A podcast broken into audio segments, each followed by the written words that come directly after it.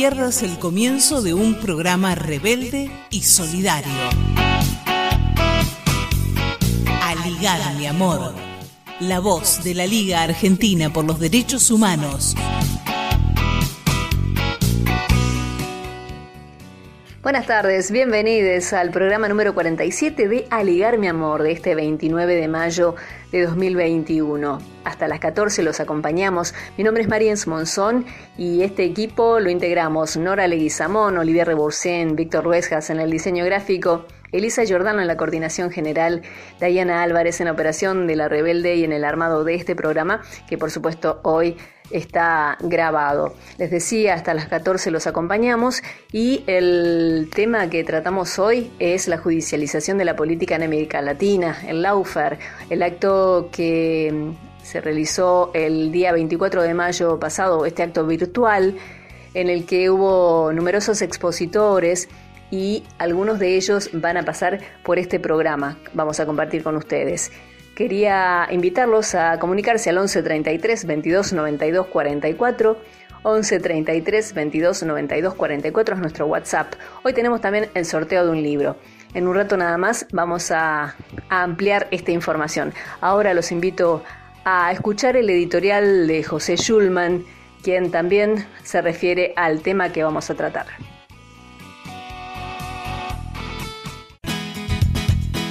Ligar, mi amor el programa de la Liga Argentina por los Derechos Humanos.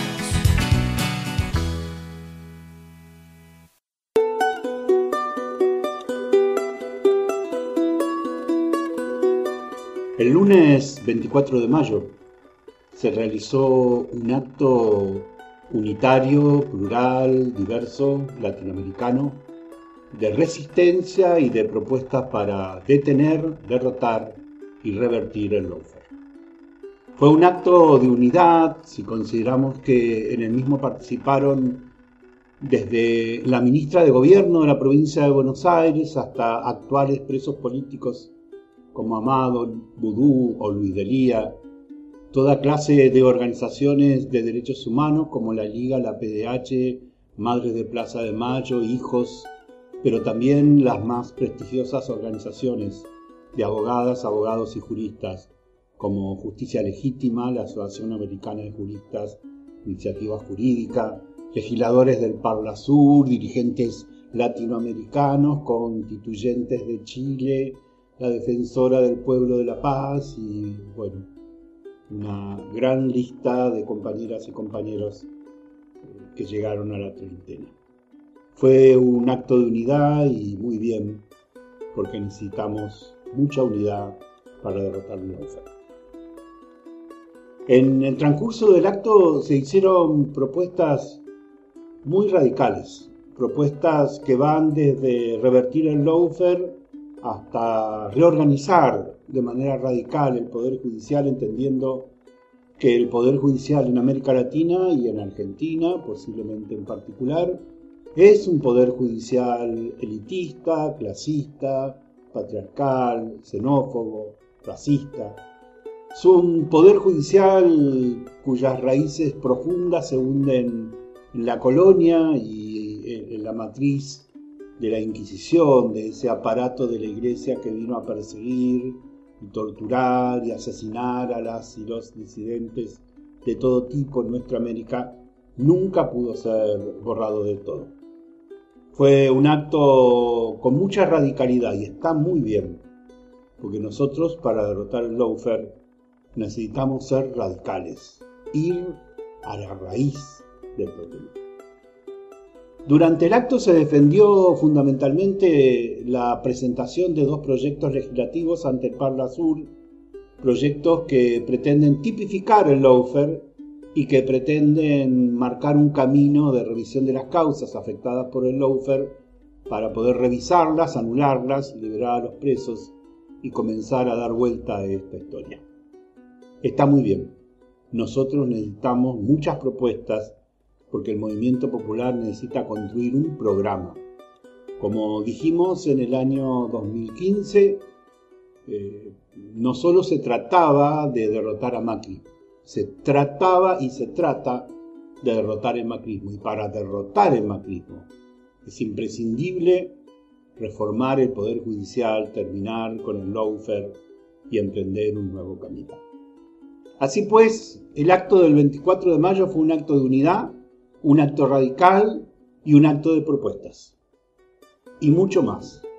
Fue un gran acto porque apuntó a colocar en el centro de la discusión la cuestión del modelo de dominación que asoló a América Latina en los últimos años y que todavía no fue derrotado, aunque en algunos lados, como en Bolivia o en Argentina, se consiguió desplazar del gobierno a los dictadores o a los cipayos, como Macri, que bien podrían ser dictadores en cualquier lado.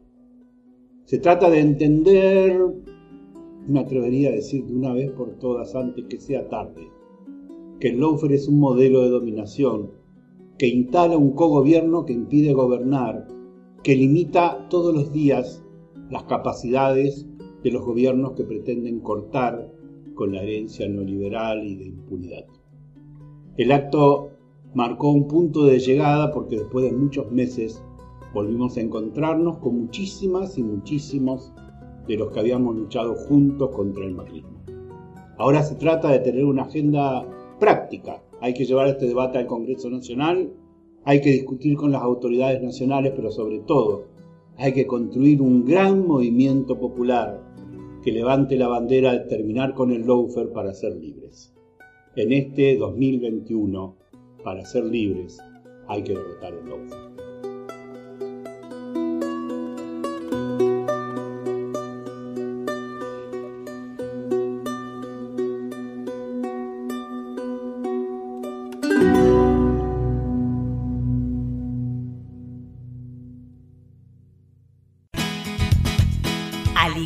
Amor.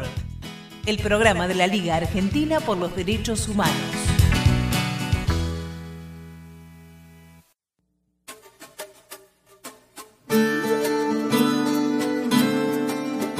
Seguimos en Aligar mi amor y el tema de hoy es Basta de Laufer, propuestas al Parla Sur.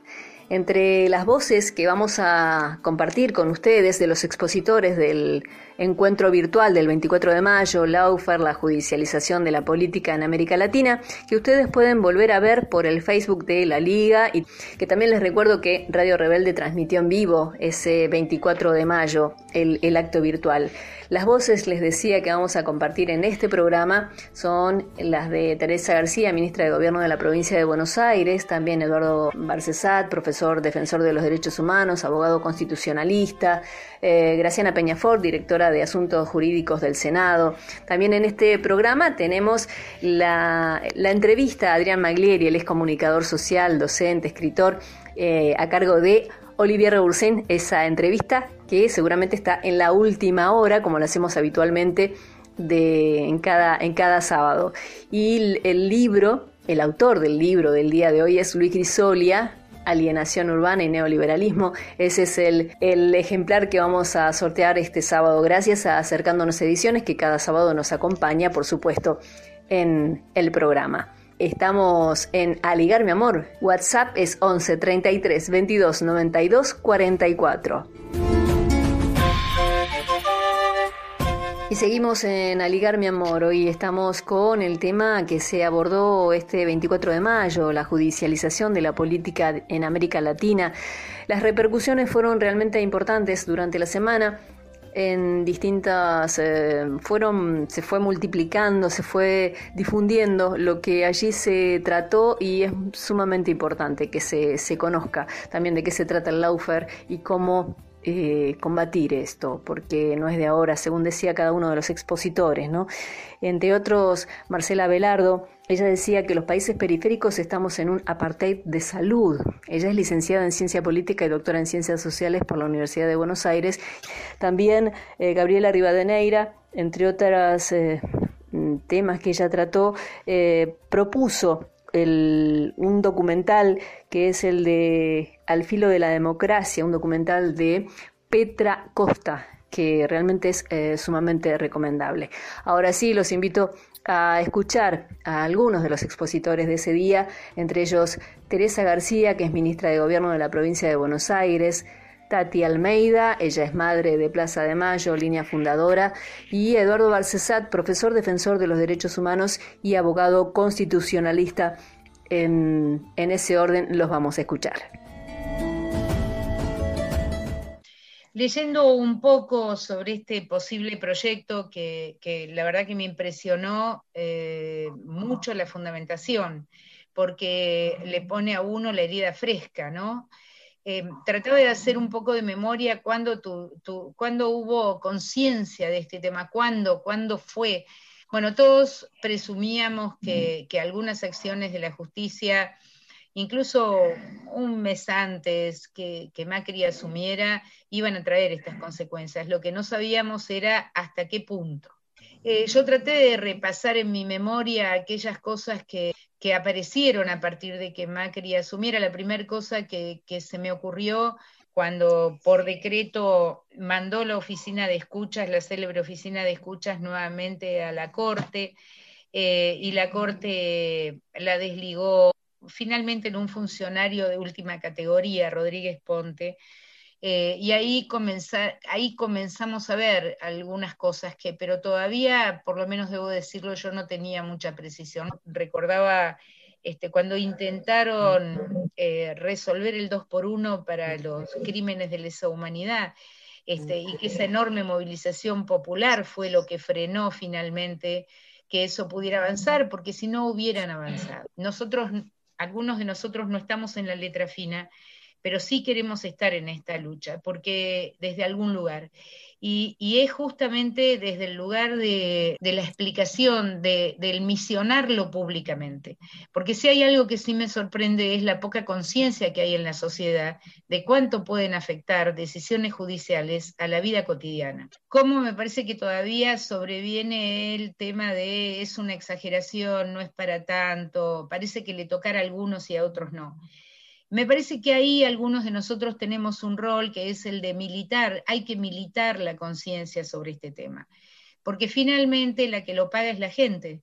Digamos, estos golpes blandos o golpes, como se le quiera decir, eh, afectan finalmente a la gente, porque ninguno de estos golpes, ya sea los militares en otra época, los cívicos, militares y religiosos en otra época, o esta nueva forma que tiene, este, que es el lawfare, eh, nunca son por cuestiones ideológicas exclusivamente, son por cuestiones económicas. Eh, y son tanto por cuestiones económicas que a mí me remeda, porque mi edad me da, el golpe del 76, ¿no? Cuando estábamos en el 50-50 y ya estaba convocada la elección del mes de septiembre, sin embargo, hubo un sangriento golpe de Estado. La paradoja, ¿no? Que esto creo que es lo que hay que explicarle a la sociedad, no están presos o no estuvieron presos por nada malo, justamente lo contrario, justamente es por las cosas buenas que han hecho. Cuando yo tuve la oportunidad con Paco de ir a Jujuy a ver la Milagros, este, y vi la obra de Milagros, entendí por qué Milagros estaba presa. Justamente estaba presa por eso. Cuando uno hablaba con Julio este, y vimos lo que pasó después, Julio lo quisieron meter preso por lo que significó, y con Amado lo mismo, y con Luis Delía lo mismo, y con Barata, y con todos los compañeros que padecieron esta, esta injusticia, ¿no? La, la fuerza, la cohesión, la enorme voluntad que tienen ustedes para, declarar que, no hay posibilidad de un estado eh, de bienestar y de un estado en crecimiento si no está garantizado el Estado de Derecho, que creo que esto es lo, que está pasando. Hasta el día de hoy este, hacemos el intento de modificar la realidad. Yo no sé si vamos a lograr las fotos de todos los compañeros que mencioné con un cartel que diga libre y sin culpa y sin cargo. Eh, pero me parece que, tenemos que construir esa foto para el futuro. Hay que poder explicarla porque mm, el título de la corrupción que transita por la mayoría de los canales de televisión, incluso a veces por algunos nuestros, como cuestión condenatoria de la gestión de gobierno, eh, va a seguir estando y, va a ser un caballito de batalla en esta elección. Ellos ya lo tienen decidido. Voy a acompañar, eh, como lo he hecho hasta ahora, en todas las cosas que pueda acompañarlos, pero creo que solamente acompañar no alcanza. Creo que algunos de nosotros que tenemos la posibilidad de explicar, o por lo menos la voluntad de hacerlo, el, argumento y los instrumentos para, para, poder, para poder entrarle a la cabeza de la gente con este tema. Que, hay que gestionar eh, alguna manera de hacer eh, una fuerte campaña con este tema de parte de todos nosotros y que todos los que tenemos, por más mínima responsabilidad que tengamos, seamos este, efectores de esa campaña.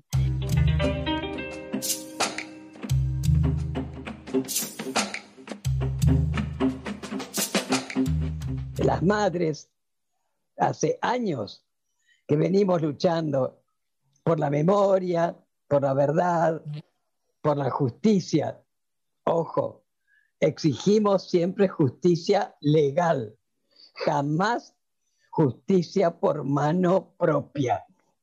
Y realmente también tenemos muy en claro y sabemos muy bien que el gobierno la tiene el pueblo a través de sus representantes, ni por casualidad lo tienen los jueces, Dios mío, ni la prensa, en fin, ni los grupos económicos, de ninguna manera. Y sinceramente, basta de seguir persiguiendo a todos los líderes populares. No puede ser. Basta de la ley fea.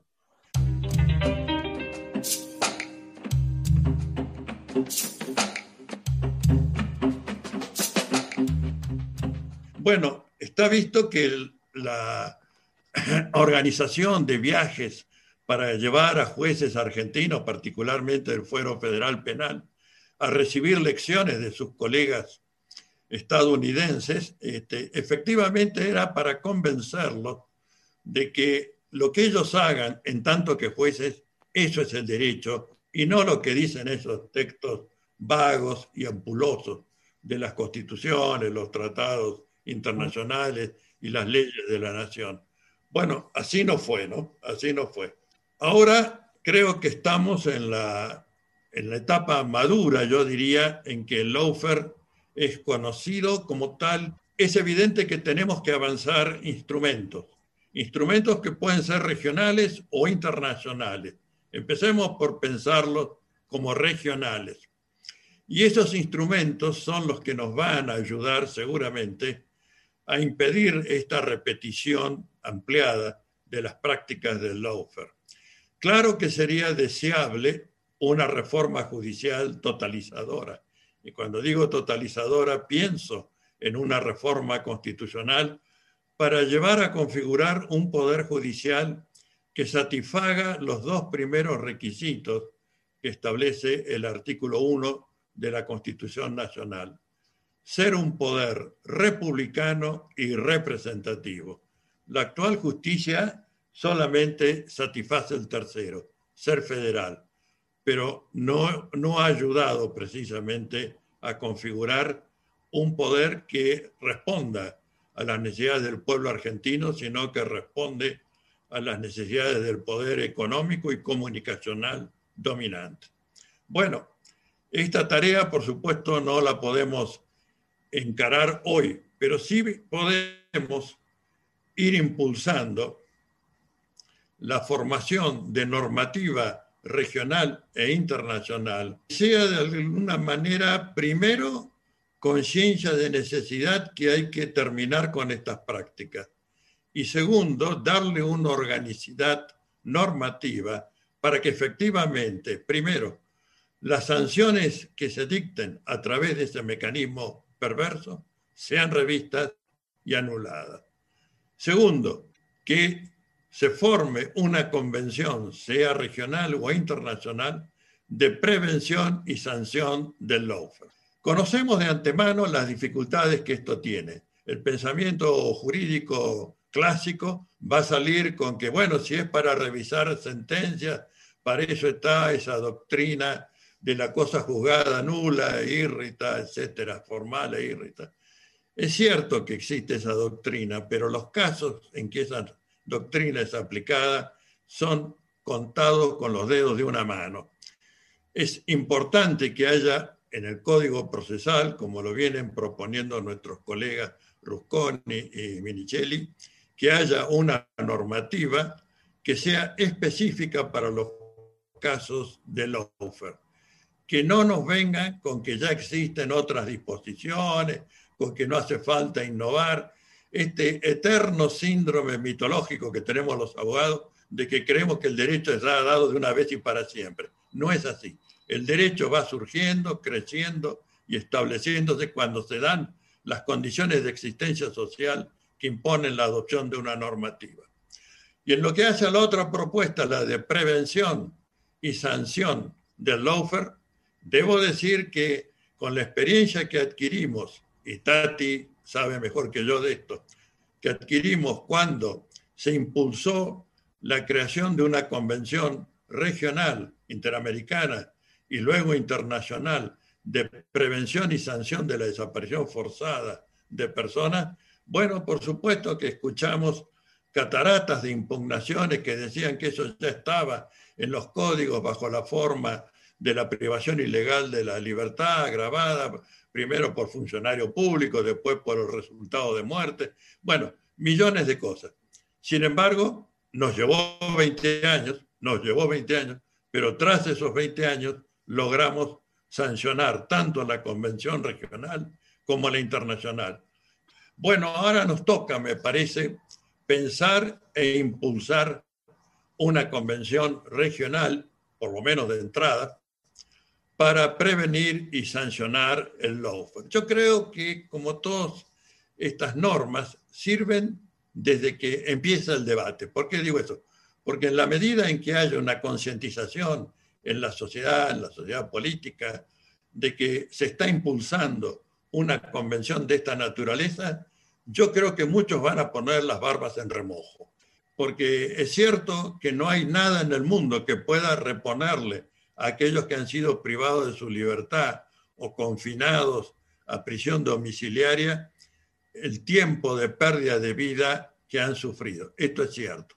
Bueno, pienso que el puntapié inicial está dado, que por supuesto se recibirán aportaciones, críticas también, y que en definitiva podremos contar en sede del Parla Sur con un proyecto que eh, prestigie el pensamiento jurídico y que le devuelva al discurso jurídico su dignidad y a las prácticas jurisdiccionales su racionalidad.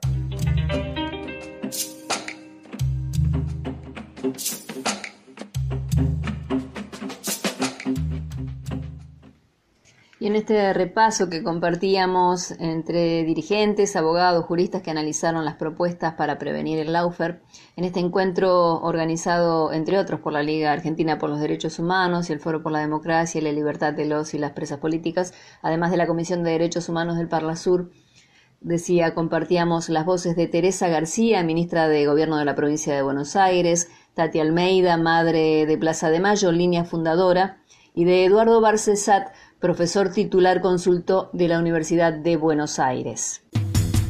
Unir, unir, unir enlazar, enlazar, abrazar, abrazar, unir, enlazar, abrazar y todo para todos.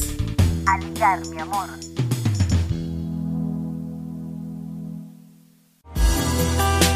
Desde OFICA, la obra social del personal de la industria del cuero y afines, perteneciente a la Federación Argentina de Trabajadores de la Industria del Cuero y Afines, nos sumamos a la campaña de preinscripción a la vacunación contra COVID-19.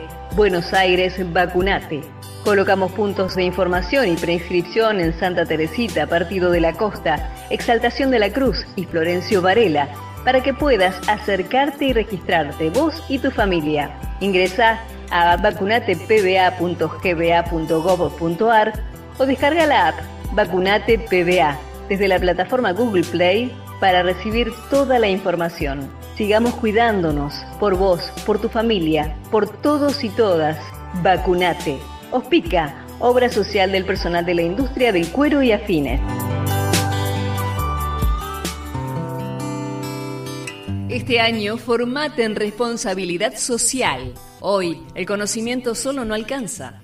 En EduForce te ayudamos a comprender la realidad y te damos las herramientas para llevar la responsabilidad social al interior de tu organización. Desde un proyecto hasta una estrategia integral, te enseñamos a diseñarlos, ejecutarlos y a medir y comunicar los resultados. En nuestra plataforma digital podés encontrar textos, videos y participar de clases en tiempo real con el profesor y otros alumnos. Lo haces a tu ritmo y desde la comodidad de tu casa. Llevamos más de 10 años formando las nuevas generaciones de líderes comprometidos con el desarrollo sostenible y ahora también en perspectiva de género.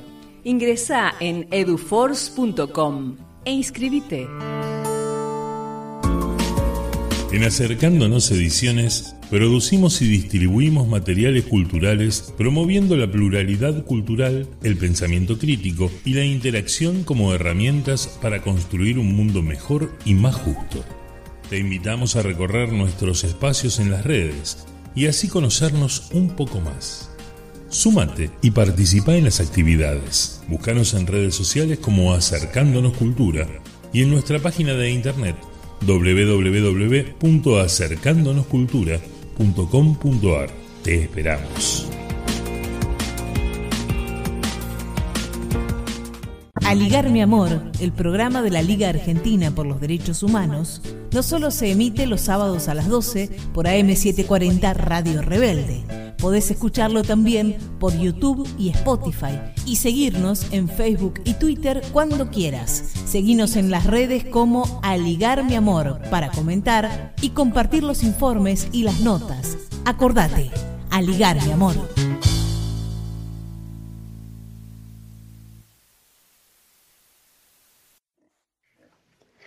Y es momento de ir a la música para escuchar al Indio Solari y a los fundamentalistas del aire acondicionado con Todos a los botes del álbum El perfume de la tempestad.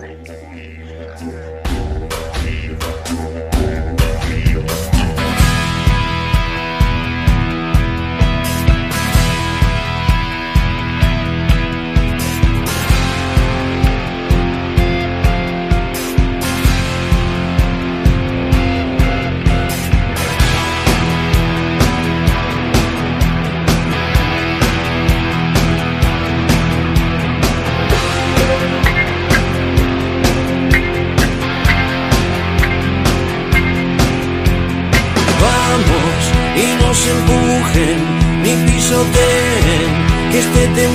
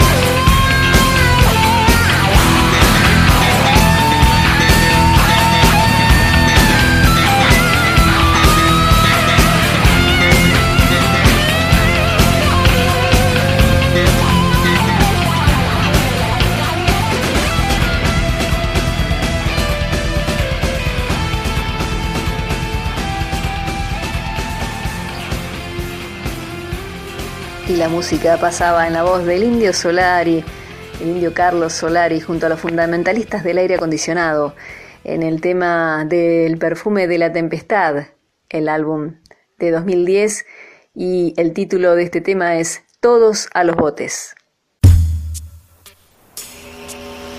A ligar, mi amor, por los derechos de los pueblos indígenas.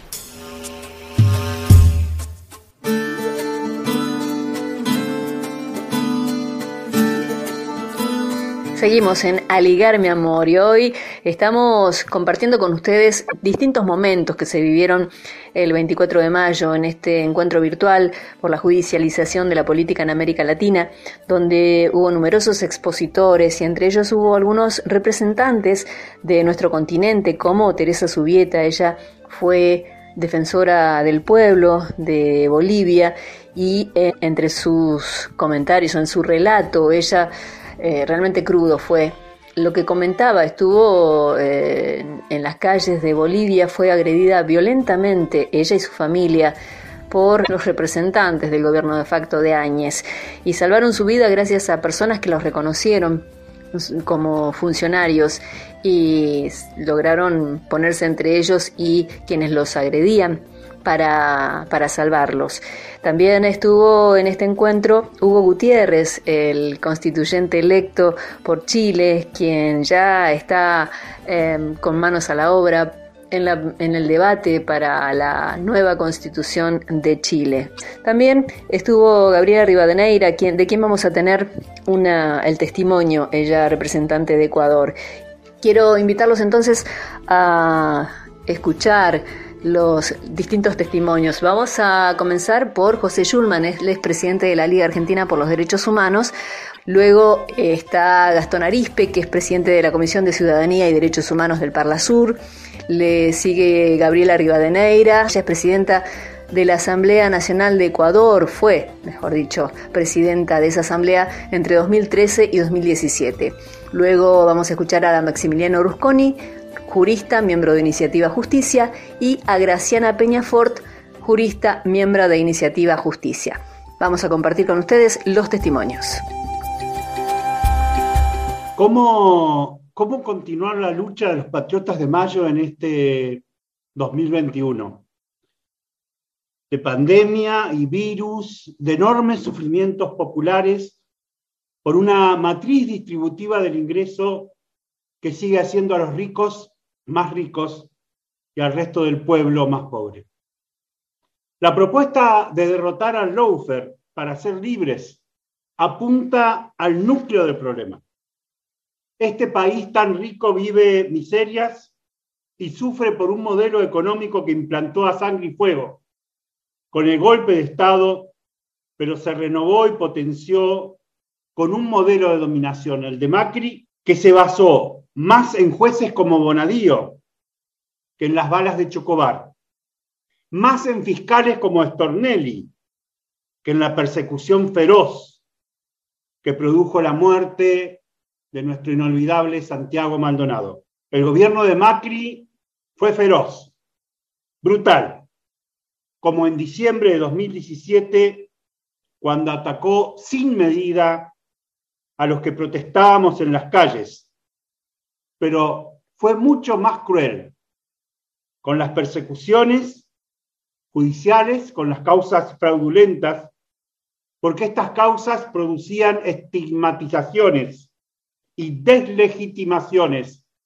como las de nuestros 40 compañeros que hemos tenido como presos políticos. Con estas persecuciones judiciales remodelaron una vez más un poder judicial a extremos de colonialismo, gorilismo, elitismo, xenofobia y odio a los pobres. Un poder judicial que se transformó a sí mismo en una herramienta de dominación política como pocas veces se vio en la historia.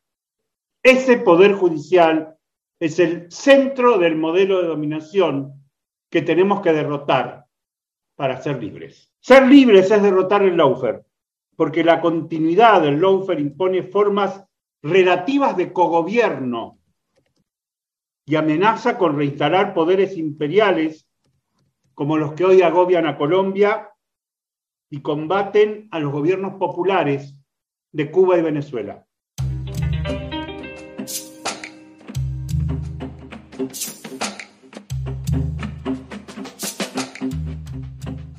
La idea de llevar al Parlasur una propuesta eh, que mm, sea, o dos propuestas en realidad, eh, una de revisión de las condenas en primera instancia y la otra eh, una ley concretamente anti-Laufer que ya fue detallada o desarrollada por Barcesat. Me parece que antes de avanzar sobre la que ya presentamos, me gustaría hacer un contexto o un panorama de por qué fuimos hasta el Parla Sur a llevar eh, un proyecto para los estados, partes, que, bueno, si bien el Parla Sur no legisla, tiene la posibilidad de proponer normas. Y sobre todo, como eh, todos ya sabemos, el Parlasur sirve para iniciar debates y procesos que eh, enriquecen no solamente la perspectiva nuestra en la Argentina, aquí la mayoría somos argentinos y Argentina en el proceso de mm, este gobierno de Alberto y Cristina fue eh, imponiendo, proponiendo iniciativas para la región. Eh, por supuesto que las luchas son eh, nacionales y cada uno de los proyectos y, de los procesos son autónomos, pero digamos que hay una situación latinoamericana, en el caso de Chile, el momento de fuerte disputa que hay en Colombia, donde hay una crisis del modelo neoliberal que mm, parece terminal, el caso de Perú, eh, final abierto, pero con la posibilidad de tener un gobierno que se parezca a su pueblo, como es el caso de, que, de Bolivia, que ha consagrado una derrota del proyecto eh, golpista mm, de la región, el más duro de los golpes blandos. El caso de Brasil eh, nos da la pauta de que la Corte Suprema, el Tribunal Superior de Justicia brasilero, está revisando eh, un ciclo abierto claramente desde la política del offer que rastreamos allá por el 2008-2009 eh, con la apertura del eh, proyecto Pontes, como el juez Moro terminó después siendo eh, un puntal del de offer en la región. Por eso decimos que el offer, además de ser una necesidad de ser contemplado en la política de derechos humanos por sus consecuencias negativas, su, la persecución, la cárcel, la pérdida de garantías procesales, Em, bueno, de garantías ciudadanas en general, y, bueno, la pérdida del aparato productivo, la derrota de, los avances de los procesos económicos, además es una, eh, en el futuro, eh, una necesidad de pensarlo en el marco de una estrategia de defensa nacional o de defensa regional, porque ha sido una política de intervención eh, al estilo un segundo Operación Cóndor, pero digamos que el offer que tiene tres patas, la pata judicial, la pata política y la pata mediática es eh, detrás de una pretendida lucha contra la corrupción o detrás de la pretendida persecución al delito económico, lo que hubo es una política o una operación de profundizar o desarrollar la grieta, la división de los pueblos y las comunidades, una apropiación de bienes, por, en el caso de en la Argentina, en Brasil, en muchos lugares se mm, ve claramente por parte de capitales transnacionales que buscaron eh, quedarse con eh, el aparato en infraestructura eh, y en la construcción y en el aparato productivo en general, y por supuesto la destrucción del aparato productivo, como decíamos hace un rato, que es el, era el objetivo central.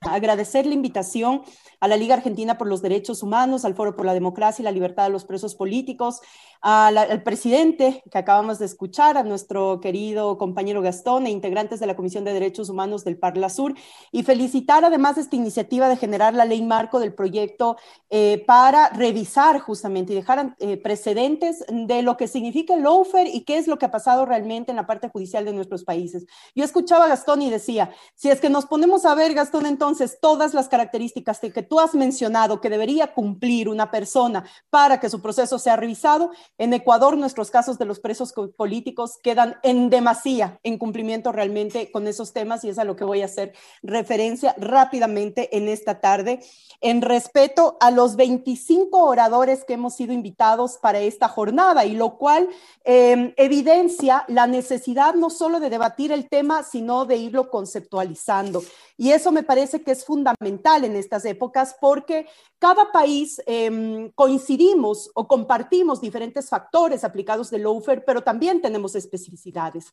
Y es en base a ese compartir y esas experiencias que hemos vivido que nos permitimos afirmar que el lawfare es eh, justamente este formato de nueva hegemonía o de retomar el control hegemónico de los Estados Unidos en la parte sur del continente después de la aplicación de diferentes formatos y herramientas que han tenido durante la historia, ¿no? En los 80, 70 y 80 dictaduras militares, en los 90 la dictadura de los organismos de financiamiento em, internacional, con lo cual han ahorcado la economía de nuestros países y de nuestros pueblos, y ahora en pleno siglo XXI, el lawfare como herramienta de proscripción política a través de la utilización del sistema de justicia.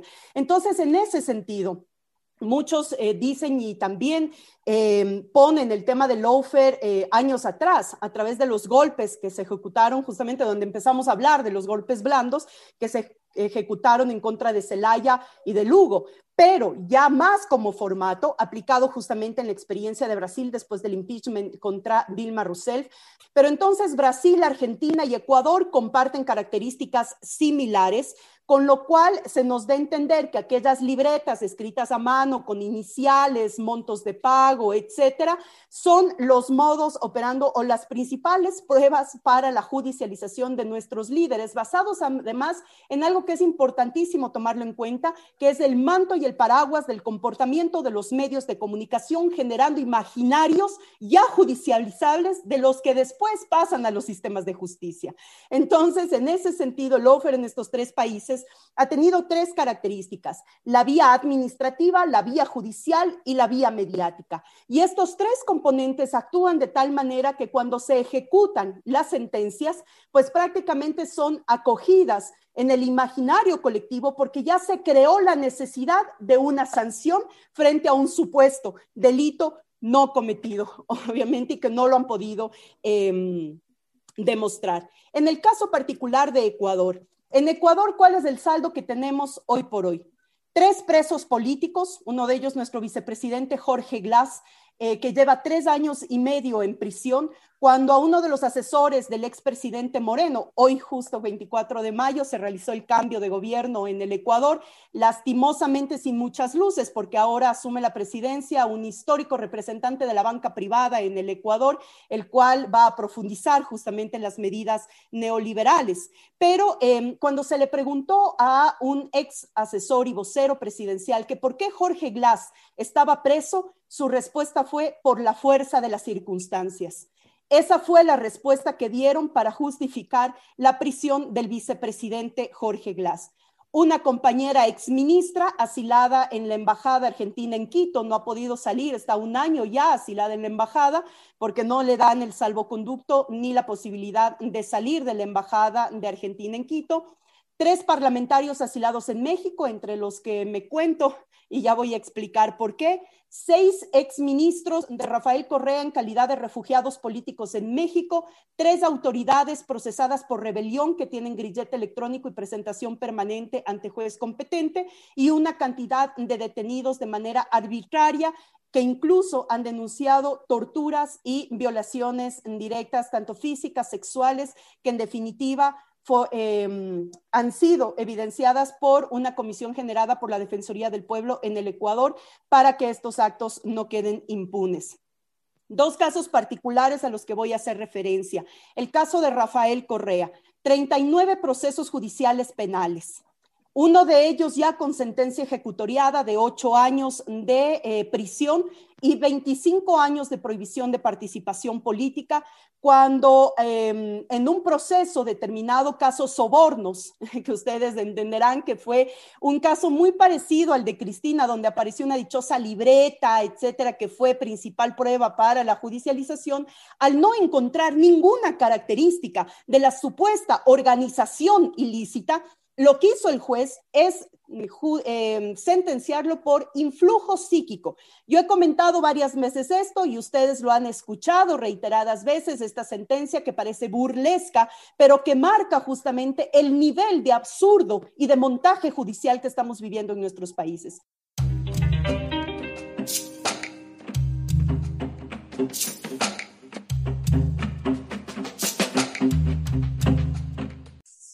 Voy a hacer un ejemplo claro que no es de Argentina, digo, eh, los testimonios amañados y la persecución de Moro hacia Lula da Silva impactó decisivamente en la vida democrática de Brasil como país. Es decir, esa, esa, cuestión que Moro terminó resumiendo en su íntima convicción de que Lula era culpable, está generando los, los, los cientos, los centenares de miles de muertos que hoy tiene Brasil y una política exterior totalmente desquiciada y una suerte de hueco en la región donde la democracia no parece haber podido reaccionar. Esas consecuencias, o sea, de aquella íntima convicción a la, a la, muerte de, muchos brasileños, es consecuencia de una estrategia de Laufer.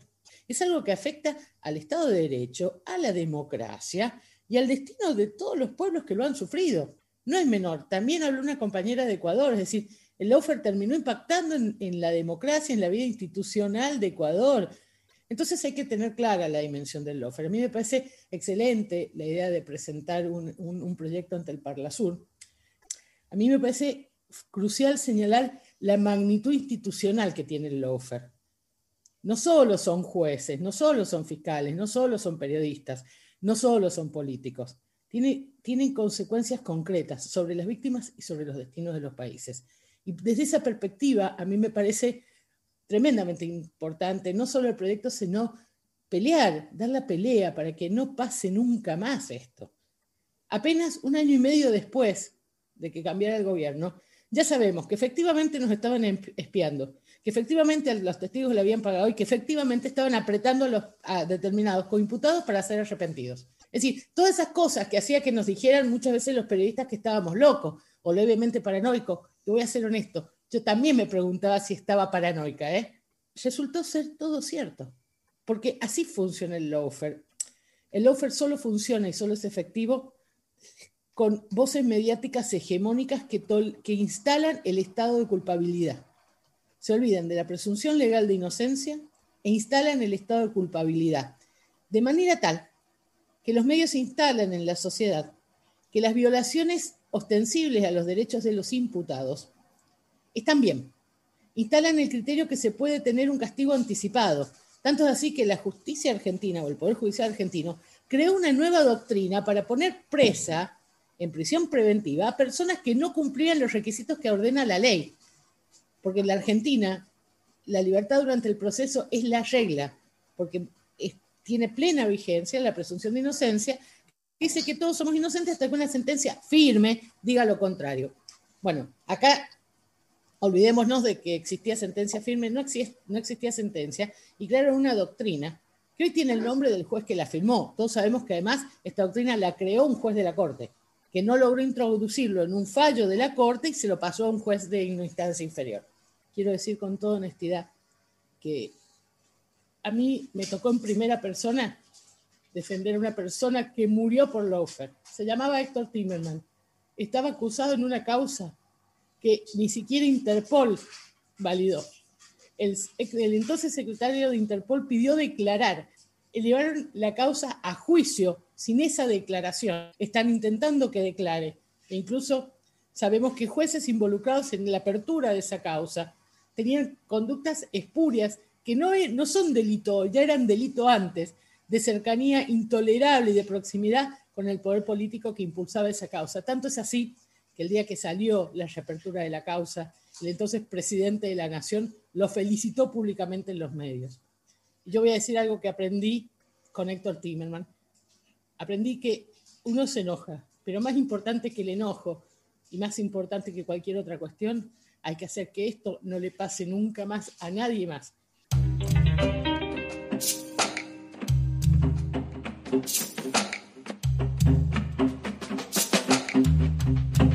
Bueno, decía muchas gracias a todos. Yo quisiera comenzar con un pequeño homenaje a quienes han dado, han entregado, les han privado de su libertad en el marco de lo que hoy llamamos con los títulos pomposos de Laufer o esta judicialización de la política, como Julio Devido, como Juan Pablo Schiavi, que, que quien ha estado o, eh, eh, o siguen estando privados de su libertad, y en el nombre de ellos a todos quienes han sido privados de su libertad de un modo absolutamente indigno, inmoral, eh, antijurídico.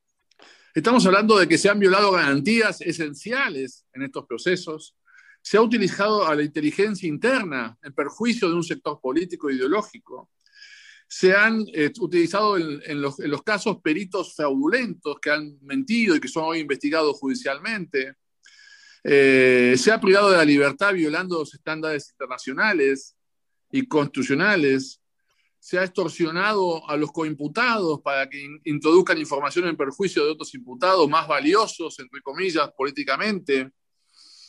Ha habido, ha habido una persecución a un sector ideológico de un modo descarado. Eh, se ha coordinado esta persecución con los medios de comunicación, eh, que han construido la estigmatización a través de lo que denominamos fake news, ¿no? que se ha transformado luego en la fake use, ¿no? en, la, construcción falsa de, de, imputaciones. Y acá ha habido una pata universitaria. La universidad, ¿cuál ha sido el rol de la universidad? La universidad pública incluso. ¿Cuál ha sido el rol de la universidad en América Latina, en la Argentina como mínimo? Había una pata profesional, colegas míos que se han formado igual que yo, que hemos participado de los mismos grupos intelectuales, se han callado.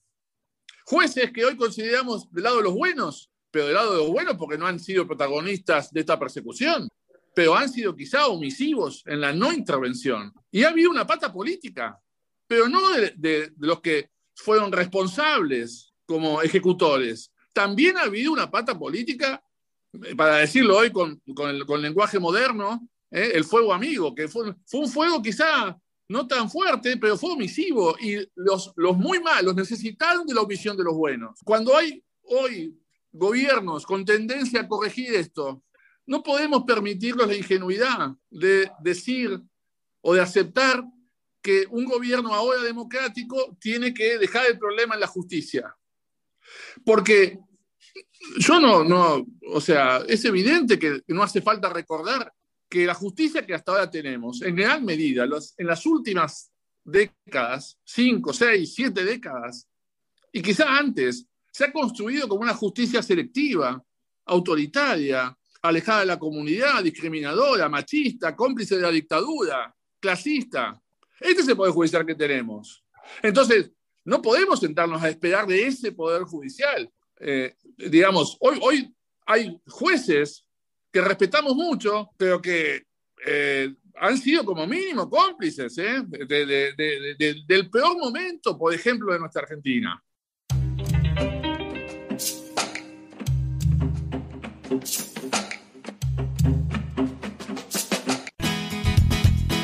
ligar, mi amor. El programa de la Liga Argentina por los Derechos Humanos.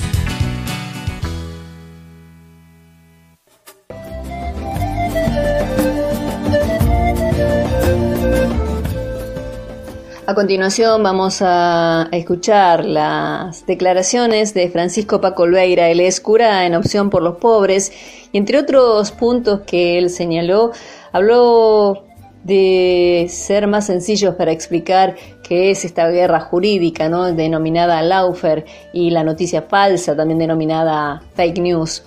La idea de Paco es llevarlo a los barrios de manera comprensible para nuestra gente. Así lo manifestaba en ese encuentro. En estos días estuve revisando, revisando papeles y, y encontraba, ¿no? Encontraba las cosas que hicimos desde el 2016 para acá, eh, tantas movilizaciones, tantos encuentros por la libertad, en principio era de Milagro, de Milagro Sala, que fue la primera, y de ahí una catarata de, de, presas y presos políticos en nuestra patria. Y la verdad que sí, que es lamentable, recién lo decía Lali, que mm, los seguimos teniendo presas y, presos, y es una deuda de este gobierno que es nacional, que es popular, que no es el macrismo, eh, pero que sigue teniendo esta deuda absolutamente, absolutamente pendiente. A ver, a mí me emocionó escucharle a Graciela Peñafor, eh, entraba ganas de, llorar, de llorar con ella, pero lo que nos dijo es tenemos que continuar la lucha. Yo me preguntaba si este proyecto que se presenta en el Parla Sur no podemos empezar a movilizarlo acá en nuestra patria. No eh, está muy bien que esté en el Parla Sur, pero ¿por qué no movilizarlo en, nuestra patria, acá, acá en la Argentina, y que sea un, tema de debate, de debate en, nuestro Senado, en, nuestros diputados. Y eso y otra cosa, al común de la población, ellos mienten también, ellos se presentan tan claramente que, bueno, que, están presos porque son corruptos, que están presos porque, eh, sobre todo con el, con el tema de la, de la corrupción, y, es muy difícil entender para el común de, las personas, para el vecino con el que yo vivo en el asentamiento, qué es eso del lawfare y qué es eso de las fake news. Yo creo que tenemos que hacer también algo bien popular, algo bien popular que, que ayude a que nuestro, nuestro pueblo tome conciencia de este tema y hacerlo a nivel general pero hacerlo también con casos particulares, ¿no? Eh, que puede ser Julio De Vido, Amado Vudú, Luis Delía, Milagro Sala, Zimmerman, de una forma sencilla, explicitar el, el qué es el lawfare y qué es eh, una fake news, que incluso están en inglés, ¿no? Eh, que tantas y tantos no, no entienden. Libertad ya a nuestras presas y presos políticos.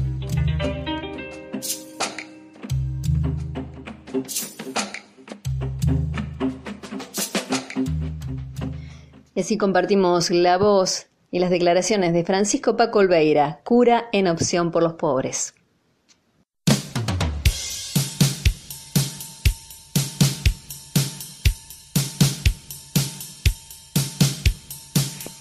Y así llegamos al final de la primera hora de Aligar mi amor. Los acompañamos hasta las 14 y queremos eh, compartir con ustedes nuestro WhatsApp 11 33 22 92 44. 11 33 22 92 44. Nos puedes escuchar por las redes de la Liga, Aligar mi amor, o en Twitter también, en Facebook, en YouTube por Spotify o tal vez si quieres escuchar alguna parte especial, algún eh, momento especial del programa o todo el programa, lo haces a través de Anchor FM barra aligar mi amor entre guiones. Y en la segunda hora vamos al sorteo del libro del día de hoy, Alienación Urbana y Neoliberalismo de Luis Grisolia, que nos facilita acercándonos ediciones. Quédate, que somos la liga.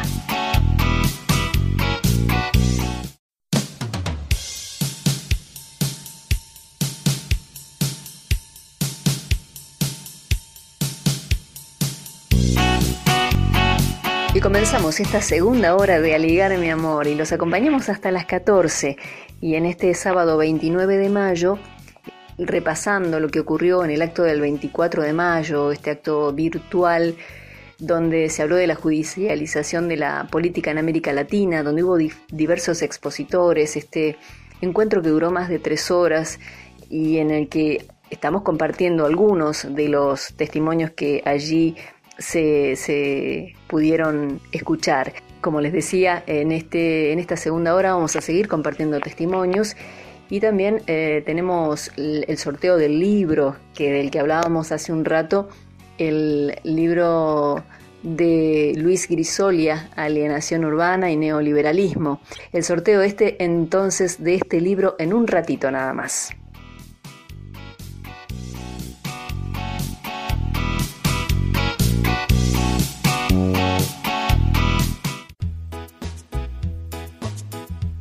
Aligar, mi amor.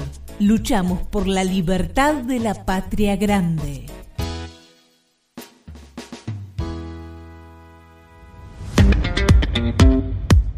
Es momento del sorteo del libro en Aligar mi amor. Ustedes se comunicaron al 11 33 22 92 44. 11 33 22 92 44. Y el libro del día de hoy que van a llevarse es Alienación Urbana y Neoliberalismo de Luis Grisolia. Nos ha facilitado este ejemplar digital, por supuesto, acercándonos ediciones. Desde ese lugar van a poder acceder con el link a la plataforma digital que se las va a facilitar también Fernando Roberto o Leonardo. Entonces, ahora sí vamos a sortear entre Andrea de San Miguel del Monte, Carolina Mejeiras de Caballito, María Balbo de San Telmo, Itatí Roleri de Once, Patricia Pinto de Lanús, Alicia Velázquez, Laura Lagar, María Eliana Valenzuela, Paula Maldonado de San Martín, Flores Nuri Carolina de Billinghurst en San Martín y Juan Manuel Clivio de San Justo. Entonces, ahora sí, vamos a, proceder al sorteo en línea, que así se realiza. Vamos a ver quién es el ganador o la ganadora del ejemplar del día de hoy. Y allí está, ya está. El resultado del sorteo es para una ganadora. Ella es María Balbo de San Telmo. Los aplausos son para vos y felicitaciones y que disfrutes esta, esta lectura que, como te decía, te van a, se van a comunicar o Fernando, Roberto o Leonardo con vos para pasarte el link para acceder a la plataforma digital. Muchas gracias a todos por comunicarse con Aligar Mi Amor y por participar cada sábado de este sorteo. Gracias a Acercándonos Ediciones también y pueden acceder a, a la página para, para ver las publicaciones que allí se suben, que son a través de la web acercándonoscultura.com.ar. Y en Aligar mi amor estamos hablando el día de hoy de la judicialización de la política en América Latina, de este acto virtual que se llevó a cabo el 24 de mayo. Y allí se propuso dar a conocer dos proyectos que fueron presentados ante el Parlasur y el objetivo fue tipificar el Laufer como una práctica antidemocrática y contraria a la integración autónoma e igualitaria de los pueblos, además de recomendar un proceso de revisión de las causas judiciales que están afectadas por el Laufer y que afecta a tanta y tanta gente. Por esto es que mm, nos preguntamos ¿no? cómo actúa la justicia en los años del macrismo y si es que aún sigue en la misma línea. Y además, cómo opera la guerra jurídica en la región, y la pregunta también vale para saber cómo se puede cambiar, trabajar en propuestas desde la sociedad, desde la militancia, desde la política, desde el ciudadano de a pie, cómo puede hacer ¿no? para, para, para cambiar y debatir esto. Y también desde las organizaciones de derechos humanos, qué podemos aportar. También la pregunta es cómo viven los que están afectados directamente por esta persecución y qué pasa con los entornos familiares, qué pasa con la vida cotidiana de estas personas cuál es la magnitud institucional que tiene el Laufer o guerra jurídica. Estas y otras preguntas nos hacemos en Aligar mi amor. Retomamos en Aligar mi amor este programa especial dedicado al debate y propuestas que se presentaron formalmente en el acto virtual del 24 de mayo, donde se habló sobre la judicialización de la política en América Latina. Ese día hubo saludos durante la realización de este acto entre los que estuvieron familiares y compañeros de los 12 de la Santa Cruz. Ellos enviaron un fuerte abrazo a los compañeros de la Liga y el Foro y toda la solidaridad y compromiso para acabar con el Laufer, que no solo persigue, sino que también corrompe instituciones y voluntades con los dólares o favores que llegan desde el norte del continente y salen por la puerta de la Embajada de Estados Unidos, señalaba el mensaje de los compañeros de los 12. A Héctor Francisetti, Mabel Cariaga y todos ellos les damos, les mandamos un abrazo muy, muy afectuoso. También recordemos que estuvo presente la Asamblea Permanente por los Derechos Humanos, eh, el abogado y vicepresidente, miembro de la mesa directiva, Eduardo Tabani, quien expresó que hay que limitar a los magistrados en encontrar la forma de que no sea gratis lo que han cometido. También recordó que en Jujuy, eh, Jujuy fue un ensayo exitoso del macrismo en el país, ¿no? lo que allí ocurrió, por supuesto, con Milagro Sala y los dirigentes de la Tupac Amaru, entre otros. Y también remarcó Tabani que vencimos a Macri, pero no al macrismo, como un dato fundamental. Además, eh, indicó que es importante repensar cómo recuperar la UNASUR y la CELAC. Parte de lo que decía Tabani en el encuentro del 24 de mayo. Otros testimonios que también pasaron por ese encuentro son los de Alessandra Lali Minichelli, ella es dirigente política, síndica general adjunta de la CIGEN entre 2003 y 2007 y es compañera de Julio Devido. También Amado Boudou habló en ese acto, él es vicepresidente de la Nación, mandato cumplido y preso político actual. Luis Delía también, dirigente político y social y preso político en este momento. Ellos entonces son eh, quienes vamos a, las voces que vamos a compartir con ustedes en este tramo de Aligar mi amor.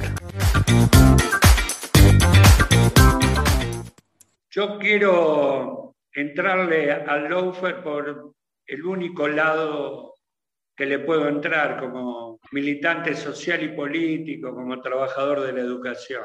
El Loafer no es una contradicción de nuestros poderes judiciales es una vez más un plan del imperialismo norteamericano.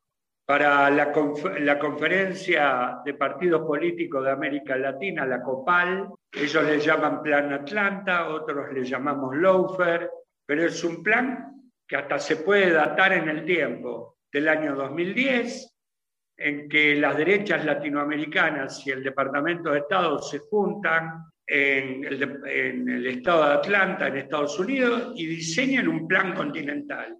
Como hace 50 años diseñaron el Plan Cóndor. Eh, el Plan Cóndor nos costó 600.000 detenidos desaparecidos del sur del río Bravo hasta la Patagonia. Y para ellos tuvo un altísimo costo político, irrepetible por por esa magnitud en el tiempo. Eso no se puede volver a hacer. Por lo pronto, idearon, antes utilizaban a los militares, los mandaban a, West Point, a, la Escuela de las Américas, a enseñarles a torturar, a secuestrar, a bueno, hacer lo que hicieron, a cercenar los derechos humanos y la democracia en todo el continente. 50 años después, diseñan un plan más sofisticado que es este, el plan Lofer. Repito, para otros, plan Atlanta, donde todo lo que sucede en el continente es un calco.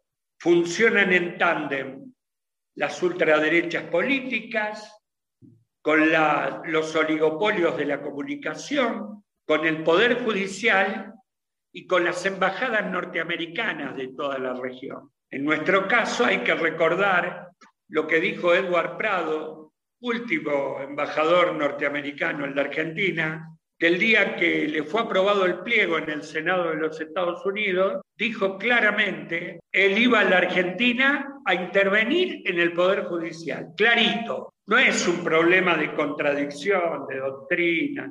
Es un plan de los Estados Unidos para todo el continente. Lo aplicaron donde pudieron, pero es un plan de los gringos, clarito hay que decir.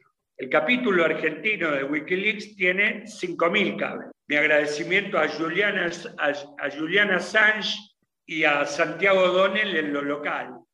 El capítulo argentino de Wikileaks tiene 5.000 cables.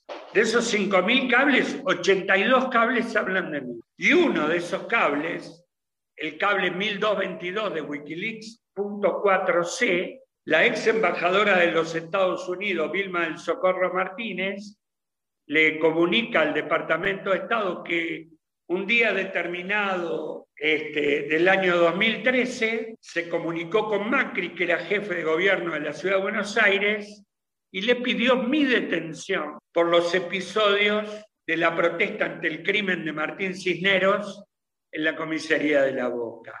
Digo, preso político con certificado de preso político. Yo no soy abogado, no entiendo las sutilezas eh, judiciales, las contradicciones del sistema. Sí creo que los latinoamericanos, de nuevo, estamos ante un estadio de persecución orquestado por el imperio. Eh, creo que el lawfare como fue el Plan Cóndor, que tuvo en las madres y en las abuelas su resistencia más categórica, todavía no ha alcanzado en la Argentina núcleos de conciencia y de compromiso. Y no nos damos cuenta todavía que es un problema político grave que amenaza la democracia y la república. Mientras haya lawfare, no hay democracia y no hay república. Yo hace casi tres años que estoy preso, que mi condición de, preso político además tiene un agravante muy importante en la Argentina, que soy del conurbano y soy negro, que es muy jodido en la Argentina, es como un pecado adicional.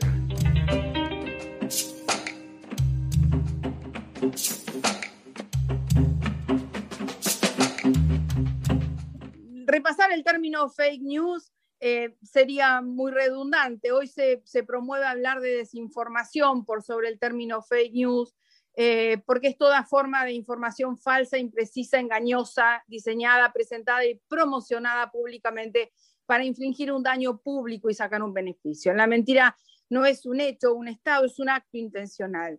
Esos actos están destinados a otro o a otros para engañarlos, para hacerles creer algo que no es verdad.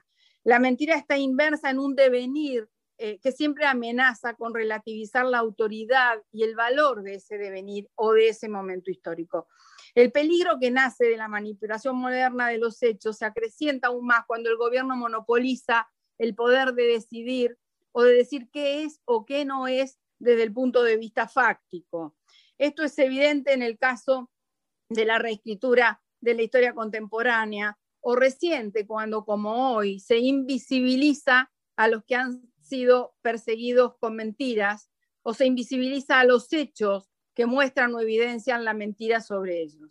Cuando no se reivindican a los dañados por la mentira, cuando se los invisibiliza o se tolera mantener el engaño y aún más beneficiarse con eso. Ocultar deliberadamente la verdad es motivo de indignación para mí, en lo personal. La mentira es un arma y sobre todo el arma del más débil y lleva al autoengaño y termina debilitando a quien la promueve o a quien o a quienes la mantienen.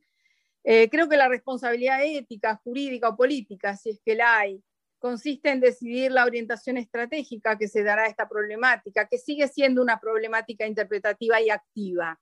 En todo caso, realizativa, porque claramente es una problemática de testimonio se engaña intencionalmente a otro en conciencia, sabiendo que lo que se oculta deliberadamente es la verdad. Lamento que el compromiso asumido por el presidente Fernández en Argentina en su discurso de inicio de mandato no haya tenido reflejo en decisiones institucionales concretas. No lo ha tenido, no tuvo ninguna, ninguna decisión institucional que revierta la mentira y la persecución. Los cimientos de la mentira no construyen, debilitan y liman la autoridad de quien la promueve desde la invisibilidad, porque en realidad lo que se promueve hoy es eso, la invisibilidad, el ninguneo y hasta el desdén. Yo diría la irrelevancia hacia lo hecho por quienes produjeron grandes transformaciones en el país. Ejemplos como Amado Udú, Julio Devido, Milagro Salas y todos y cada uno de los presos y perseguidos políticos responden a una dolorosa realidad y es que la construcción mítica, la imagen fantasmagórica, mentirosa sobre ellos está huérfana de todo sustento real. Y esto pone en evidencia que en el proceso de construcción del lawfare, de noticias falsas, de estigmatización y de judicialización y cárcel a opositores políticos, han participado activamente muchos dirigentes políticos oficialistas. Eh, que sea este encuentro un hito más para promover instrumentos para contrarrestar este ataque feroz y para decir basta de persecución y anuencia a la mentira y libertad a los presos políticos.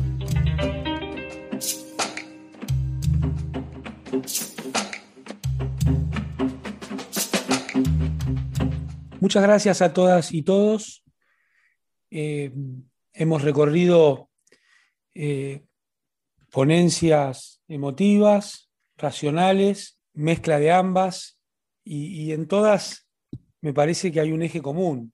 Esto que, se llama Lofer, y usamos ese nombre porque, claro, lo podemos compartir con Gabriela Rivadener en Ecuador, con, con Hugo en Chile, en todos lados se sabe de qué habla y por eso adoptamos este nombre en inglés. No es un invento del kirchnerismo, como quiere decir parte de la prensa. Es un fantasma que recorre el continente. Pero me parece que hay un eje más común, que es que esta política deliberada, sistemática, de utilizar a parte de la justicia y parte del poder mediático para perseguir, tiene nombres y apellidos. ¿Cómo olvidarnos de, de Rafael Correa? ¿Cómo olvidarnos de Lula? Aquí en Argentina esos nombres me parece que están vinculados a políticas concretas. Eh, lo escuchábamos a Luis, entonces tiene que ver con la organización social, lo que se persigue. El caso de Julio Devido con la obra pública para la emancipación. El caso de Milagro, el poder popular, haciendo obras que además, claro, era negra, es y es mujer. El caso de las jubilaciones, no estamos hablando de nuestras vidas. Poco le importan a la historia nuestras vidas. Sí le importa el desarrollo de los pueblos. Sí le importa que esas cortes, que no se han tomado ningún tiempo para revisar nuestras causas, que se han tomado mucha enjundia para encarcelar y perseguir, poco les importaron los aumentos de las tarifas a estas juezas y jueces. Poco les importó el endeudamiento de la Argentina. Poco les importó lo que pasaba con los salarios y las jubilaciones. En definitiva, que tenemos una justicia profundamente antidemocrática, pero a esta altura del debate también profundamente antirepublicana. Esta rama de la institucionalidad que llamamos Poder Judicial hace gala como nunca de su poder oligárquico y de clase. Claro, en la Argentina esto tiene una larga tradición. Podíamos empezar cuando se convalidó el golpe de 1930, también fue una corte de justicia. O podríamos ir a la corte que puso la dictadura fusiladora, que le permitió a Aramburu voltear la constitución del 49 por un bando militar, pero también al sistema de partidos políticos que fue a una asamblea legislativa en el año 57 admitiendo la proscripción del partido más popular de la República Argentina. De esto hablamos cuando hablamos del Lofer. Y por supuesto que se construye de anécdotas y de hechos particulares. ¿Cómo olvidar que Julio De Vido fue el primer desaforado para poder mandarlo preso en un verdadero espectáculo circense. ¿Cómo olvidar que nos sacaban de nuestras casas con casco y chaleco antibalas como si hiciera falta, ¿no? Era un, un mero y grave a la vez espectáculo. Yo fui a una declaración indagatoria siendo vicepresidente de la Nación. Ninguna de mis compañeras y compañeros escapó del país, porque todas y todos sabemos que tenemos que dar un testimonio político, que todas y todos sabemos que nos persiguen por lo que hicimos bien y nos persiguen por aquellas cosas que no estábamos dispuestos a hacer para satisfacer al poder. Así que esperando que esto se termine pronto y pronto en términos de, la historia, porque importa muy poco lo que nos pase a nosotras y nosotros. Lo que importa es lo que le pasa a nuestros pueblos. Que se termine pronto y que podamos construir una patria grande, una patria grande, libre, justa y soberana. Un fuerte abrazo y muchas gracias.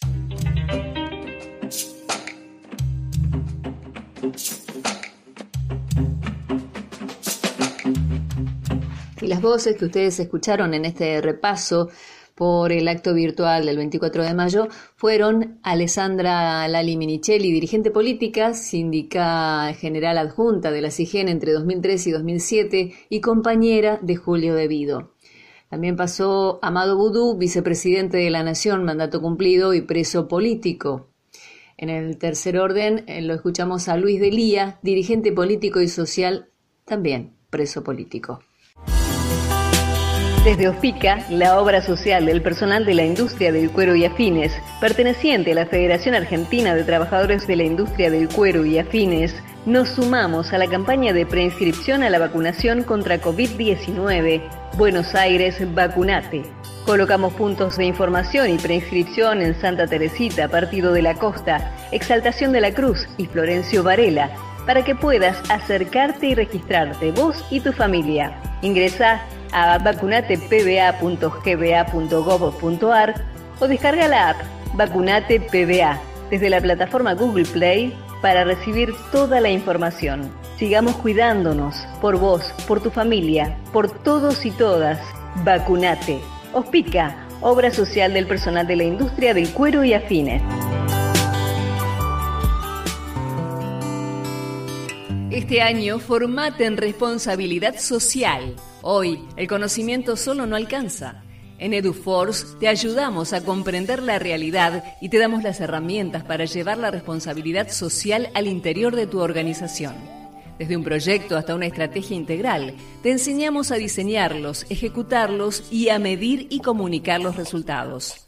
En nuestra plataforma digital podés encontrar textos, videos y participar de clases en tiempo real con el profesor y otros alumnos. Lo haces a tu ritmo y desde la comodidad de tu casa.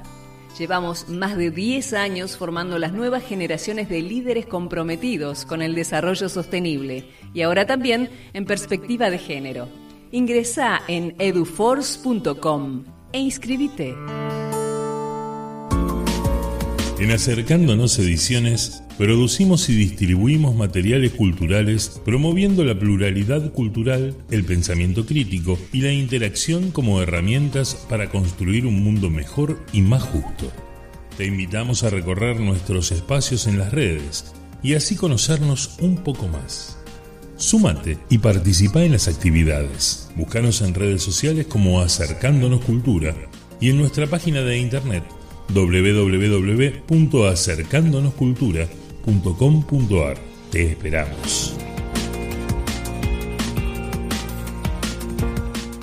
Aligar mi amor, el programa de la Liga Argentina por los Derechos Humanos, no solo se emite los sábados a las 12 por AM740 Radio Rebelde. Podés escucharlo también por YouTube y Spotify y seguirnos en Facebook y Twitter cuando quieras. Seguinos en las redes como Aligar mi amor para comentar y compartir los informes y las notas. Acordate, Aligar mi amor.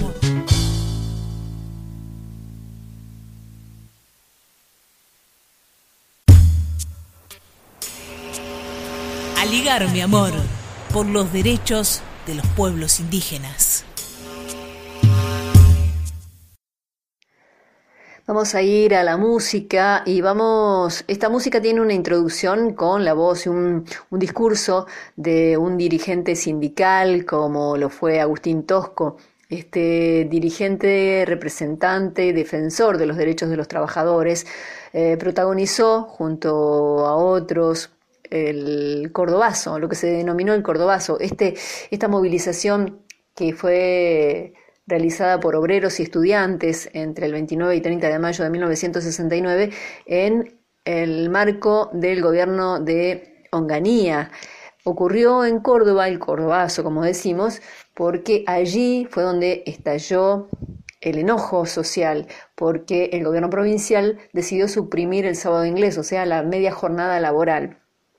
Entonces, el Sindicato de los Obreros de la Industria Automotriz y el Sindicato de Luz y Fuerza convocaron un paro activo con movilización para ese día, para un día como hoy. Y en ese momento los estudiantes adhirieron a esta medida de fuerza y fueron reprimidos, muchos de ellos muertos, 20 manifestantes muertos y cientos de detenidos, entre ellos Agustín Tosco, Atilio López y Elpidio González. Sirio Pertusi, quien es uno de los integrantes de esta banda que se denomina Jauría le hacen un homenaje a Agustín Tosco y con este tema que se llama Tosco. No importa la cantidad de tiempo que debamos estar detrás de las rejas. Lo que importa es la actitud que asumimos en la prisión.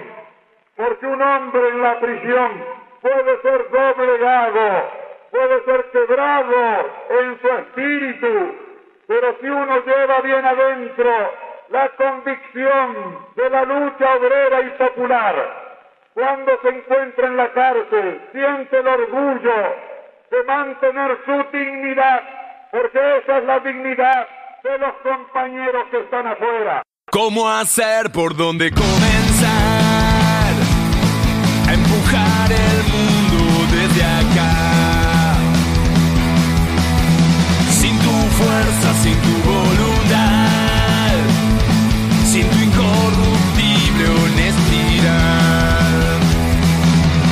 Cuando el sistema cruel tan eficaz creado nos somete a matar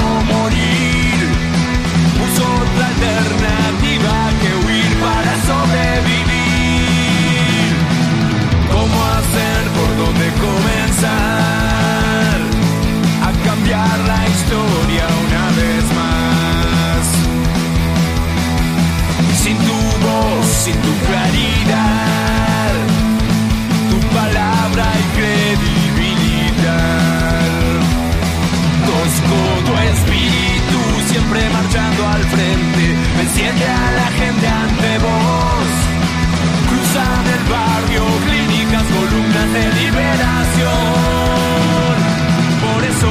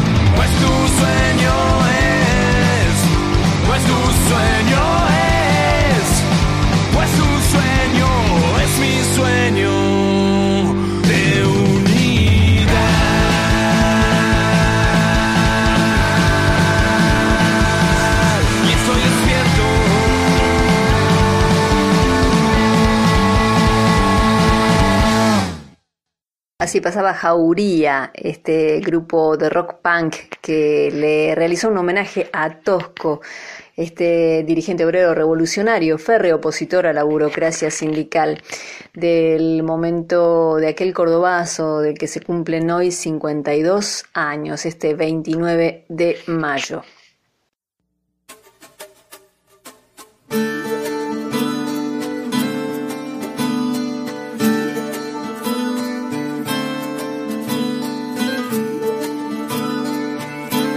Quiero recordarles que este encuentro del 24 de mayo sigue estando en Facebook de la Liga.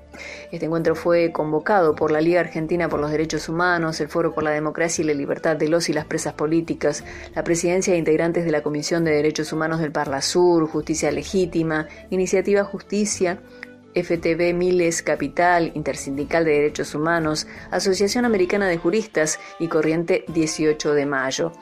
También hay voces que no estuvieron en este programa, pero sí en ese encuentro, como Teresa Subieta, delegada de la Defensoría del Pueblo de la Paz de nuestra querida República Plurinacional de Bolivia, Eduardo Tabani de la mesa directiva de la Asamblea Permanente por los Derechos Humanos, José Mazzoni, ex juez de Cámara miembro de Justicia Legítima, Marcela Velardo, investigadora del CONICET, referente de Liberación, Corriente de Universidad Ciencia y Tecnología, Charlie Pisoni, de Hijos Capital, Victorio Paulón, secretario de Derechos Humanos de CTA y referente de la Intersindical de Derechos Humanos, Claudia Roca, de la Asociación Americana de Juristas, y Hugo Gutiérrez, exdiputado del Partido Comunista de Chile, electo constituyente.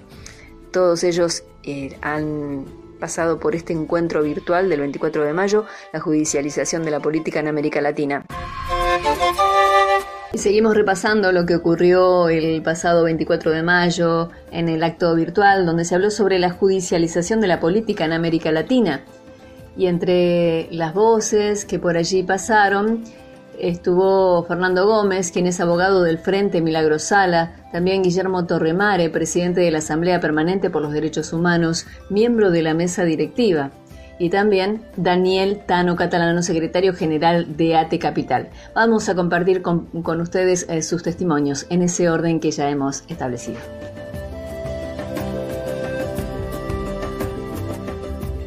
Gracias por la invitación. En primer lugar a, los compañeros y las compañeras de, la Liga y, del Foro. Eh, y gracias por la confianza a los compañeros del Frente Milagro Sala, al, al Coco Arfanini. Tengo el privilegio de compartir causas penales todavía herencia del, del macrismo. Milagro, Milagro Sala es, digo, quizás el, en, la escalada que significó el macrismo en términos de persecución política, el primer testimonio, apenas asumido el gobierno de Mauricio Macri, apenas asumido el gobierno Gerardo Morales en la provincia de Jujuy, un, 16 de, enero del, 2016, a poquitos días de haber asumido el gobierno, fue sin causa, encarcelada, y a partir de ahí construido no solamente un sistema, una ingeniería de procesos judiciales, sino también una ingeniería judicial en la provincia de Jujuy que permitió consolidar su detención en persecución judicial y alcanzar con un Supremo Tribunal de Justicia en la provincia de Jujuy,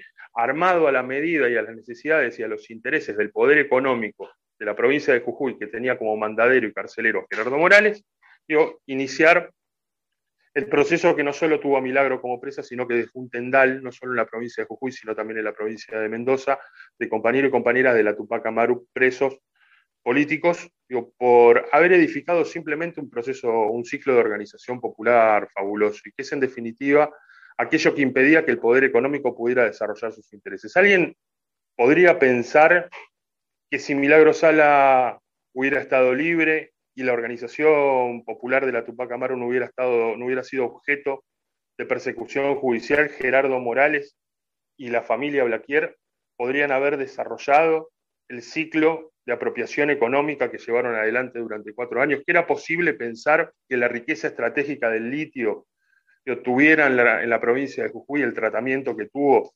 de, cesión absoluta a, los intereses de los grupos económicos, si Milagro Sala hubiera estado en libertad y la organización popular de la Tupac Amaru hubiera estado en la calle durante los cuatro años del macrismo, hubiera sido posible pensar que los intereses económicos de Glencore, digo, que hoy dejó en banda a la minera Aguilar y dejó un tendal, un pueblo que está camino a transformarse en fantasma en la provincia de Jujuy, hubiera sido posible, digo, los intereses de los grupos económicos desarrollarse si Milagro Sal hubiera estado en libertad? No.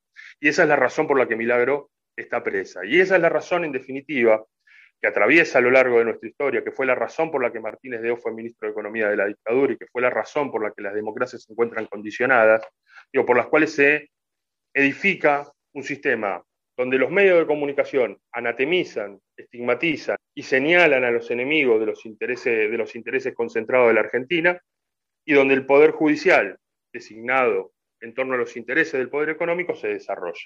En este contexto, mejor testimonio que el actualmente vigente en la Argentina, aún así, a un año y medio de haber logrado recuperar nuestras fuerzas populares el gobierno de la Argentina, un año y medio, Rosencrantz sigue siendo presidente de la Corte Suprema de Justicia, que tiene como único antecedente haber sido abogado, tener en, en su cartera de clientes a los innumerables grupos económicos que condicionan el destino de nuestra nación, que han sometido a nuestra soberanía nacional y en definitiva son los que significan un palo en la rueda en la construcción y edificación de un futuro de felicidad para nuestro pueblo. Me parece que ahí, en este testimonio de realidad, donde Luis sigue preso y nos hablaba de la matanza, pero todavía sometido a una prisión domiciliaria, donde Milagro Sala sigue, sigue, sigue siendo una presa política en la Argentina, donde hay compañeros que purgan en prisión todavía sus días y la persecución política de la que fueron, de la que fueron objeto, en un contexto político donde habiendo recuperado el gobierno sigamos atravesando un tiempo en el cual el carcelero Gerardo Morales se puede seguir paseando por los pasillos de la institucionalidad democrática de la Argentina, sigue teniendo las aptitudes institucionales para poder desarrollar un proceso de saqueo económico de la provincia de Jujuy, hablan a las claras, hablan a las claras de que no solamente no hemos sido eficaces a la hora de pensar cómo revertimos las condiciones del Laufer en la Argentina, muy importante, digo, que avancemos en la conceptualización, que, quedemos, que, podamos definir y transformar en un lenguaje mucho más popular este revanchismo oligárquico, digo, que hoy encuentra en Laufer una nueva conceptualización dogmática, si se quiere, y que necesita de una respuesta en términos jurídicos y necesita una respuesta en términos políticos, pero fundamentalmente que empecemos a encontrar las motivaciones suficientes para que los puntos de reunión y los puntos de consenso político se transformen en relaciones de fuerza. No alcanza, evidentemente, simplemente con transformar o con conquistar procesos electorales, sino que de esos procesos electorales, de esa voluntad popular expresada en las urnas, además, la dirigencia política de nuestras fuerzas, de las fuerzas populares que logran irrumpir en el gobierno, sean capaces de interpretar, que sean capaces de desarroparse, de desarroparse del peso institucional que significa en la Argentina el poder económico para poder alcanzar niveles de solución un poco más efectivos de lo que hemos logrado encontrar hasta acá. Hay que, hay que tener la fe en el pueblo que tuvo Néstor Kirchner para modificar la Corte y entender que la justicia no se, no se modifica sola. Hay que tener la fe en el pueblo que tuvo Néstor Kirchner digo, para confiar en la capacidad de organización popular que encabezó Milagro Sala en la provincia de Jujuy. Hay que tener la fe en el pueblo y no la fe en las encuestas para interpretar adecuadamente cuáles son las relaciones de fuerza que tenemos en este tiempo histórico de la Argentina. Y hay que darle confianza a la voluntad popular expresada en las urnas, porque si no es en definitiva nosotros, quienes además de denunciar el laufer, no somos capaces de poder darle la jerarquía a lo que la democracia necesita hacer en este tiempo. Alguna vez Luis Delía en la televisión dijo que el Grupo Clarín era una pistola en la cabeza de la democracia. El poder económico es y sigue siendo en estas democracias condicionadas una pistola en la cabeza de los intereses populares. Muchas gracias.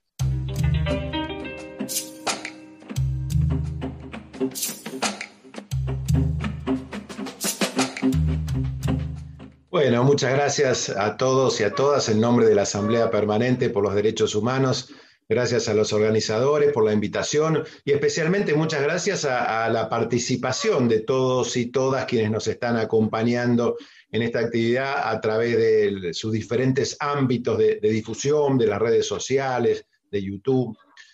Cada uno de los gobiernos que hemos tenido desde la recuperación democrática se dio a sí mismo una idea fuerza para que funcionara como su motor legitimante, una idea que los identificara y que los justificara. Eh, muy brevemente, si hacemos una línea de tiempo, la valoración y la defensa de la democracia fue la principal idea fuerza que legitimó el gobierno de Raúl Alfonsín. El logro de la estabilidad económica, más allá de sus penosos resultados ulteriores que nunca vamos a dejar de criticar, pero esa estabilidad económica fue la principal idea fuerza que legitimó el gobierno de Carlos Menem y lo legitimó incluso al punto de ser reelecto por esa idea. El gobierno de la Alianza no alcanzó a exhibir una idea fuerza legitimante y se tuvo que ir a la mitad de su mandato. La reconstrucción de un Estado activo y presente, la convocatoria a la movilización popular y a la política, la valorización de la memoria y de los derechos humanos fueron las ideas fuerzas legitimantes del kirchnerismo. En todos estos casos vemos que las ideas legitimantes de cada gobierno, que cada gobierno enarboló, fueron ideas a favor del conjunto del pueblo. Llegado a este punto, nosotros nos preguntamos qué idea fuerza legitimante podía darse un gobierno que en el año 2015 vino a achicar el Estado, a subir tarifas, a generar endeudamiento, a soslayar derechos humanos. Solamente una idea podía darse, que era la de inventar una supuesta lucha contra la corrupción y hacerla ver, hacerla aparecer como exitosa. Y para ello debió perseguir y encarcelar a opositores que antes los medios de comunicación dominantes habían mostrado como corruptos. Esto lo hizo el macrismo, pero el terreno venía preparado mediáticamente. Acá acabamos de, de, escuchar a quien fue su primera y principal víctima, el compañero Amado Vudú, que no fue una víctima casual, fue elegido como víctima por su formación intelectual que todos le reconocemos, por su compromiso militante que valoramos y por la, por la audacia política que le hemos visto. La persecución ilegal de los opositores utilizando la estructura del Poder Judicial fue mostrada como una lucha ejemplar contra la corrupción. Esa fue la idea, fuerza legitimante del gobierno de Mauricio Macri. Y acá es necesario que nosotros destaquemos, sin ningún tipo de indulgencia para nuestra militancia, que esa idea fuerza, con la ayuda de la anestesia mediática, interpeló, convocó e identificó a una parte importante de la sociedad y por eso tuvo acompañamiento. En definitiva, el lawfare fue la idea legitimante del gobierno de Cambiemos. El gobierno de Cambiemos lo ideó, lo ordenó, lo dirigió. Son ilustrativas las notas de periodistas serios que por estos días dan cuenta del funcionamiento de su pata judicial. Pero ahora bien, a ese gobierno ya logramos cambiarlo. Logramos cambiar el gobierno, pero permanece incólume el sector del Poder Judicial que lo desarrolló. Es necesario hacer algo con él porque fue el responsable de llevarlo a cabo. Más allá de algunos nombres propios, meramente instrumentales, Bonadío, Irursu, Nestornelli, Hornos, Borinsky, entre tantos otros, hay una responsabilidad que es insoslayable y que es la responsabilidad de la Corte Suprema de Justicia de la Nación. La Corte, que es una de las cabezas del poder del Estado, debe garantizar el cumplimiento de las normas que integran lo que llamamos el bloque constitucional federal que es la Constitución Nacional con más los tratados internacionales de derechos humanos que hemos suscrito. La Corte no hizo esto. No lo hizo y no lo hace. No lo hizo y no lo hace desde el momento en que ya sea por acción, en unos casos, por omisión en otros, permitió y permite que sus tribunales inferiores persigan y encarcelen arbitrariamente a opositores políticos que hoy existan presas y presos políticos es responsabilidad de la Corte Suprema de Justicia de la Nación. Y yo les cuento que hay responsabilidad internacional del Estado por violación de derechos humanos cuando su poder judicial no cumple acabadamente con su rol. Vaya si hay, para quien quiera ver los motivos y antecedentes para el juicio político a la y los integrantes de nuestra Corte actual.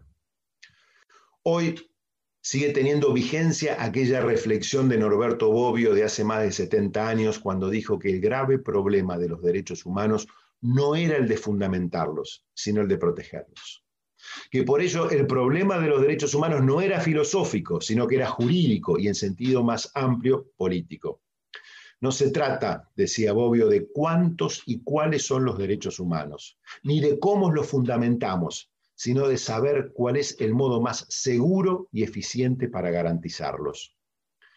En vista de esto y en la situación en que estamos y que tanto testimonio se ha recogido en este encuentro, yo concluyo opinando que someter a juicio político a una Corte Suprema de Justicia que por acción y omisión avaló lawfare es el necesario primer paso para decidir andar el modo más seguro y eficiente para garantizar derechos.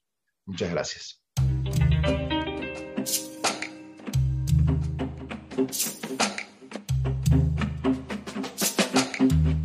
Que sí es importante plantear con mucha claridad que en la medida que nosotros no podamos generar un ámbito de democratización de los medios de comunicación, la, justicia va a seguir generando situaciones de injusticia con una situación de instalación pública, tratando de naturalizar situaciones que son realmente complejas. El hecho de que te explique Clarín por qué Julio De Vido, Amado Boudou, eh, Luis de Lía, Milagro Sala son presos, hablan a las claras de que hay una, una información que no llega, hay una historia que, que, no llega a, nuestro pueblo, que es la historia que tenemos que poder escribir y que tenemos que poder relatar nosotros y nosotras, y que, y que en ese marco habíamos puesto mucha esperanza en, en tener un gobierno popular que nos pueda facilitar de alguna manera tener más herramientas para poder ir generando soluciones a todos los problemas que, nos fue instalando el macrismo en un acuerdo regional de cómo ir persiguiendo a todos los líderes populares de, Latinoamérica. Y entonces estamos medio también desilusionados respecto de las decisiones institucionales que generan que, que nuestras compañeras y compañeros lleven algunos hasta cinco años de, de presión. Y, se hace mucho más difícil porque muchas veces hasta nuestra propia militancia empieza a cambiar los discursos de presos políticos por preso arbitrario, ¿no? Y, se empiezan como a confundir distintas situaciones y se intenta de alguna manera darle más oxígeno a la institucionalidad de nuestro gobierno en base al ataque permanente de la derecha y eso generalmente lo que termina sucediendo es que quienes están privados de la libertad lo sigan estando y que cada día tengan menos herramientas para poder generar la solución definitiva, que es lograr la, libertad. Y por eso fuimos ensayando muchísimas cosas, desde sostener las visitas mensuales y muchos de ustedes semanales y, periódicas a las cárceles, visibilizar la situación de los presos y de las presas, poner carpas, hacer acampes. Hemos hecho de todo lo que estaba a nuestro alcance para poder ir generando condiciones que vayan relatando otra historia. ¿no?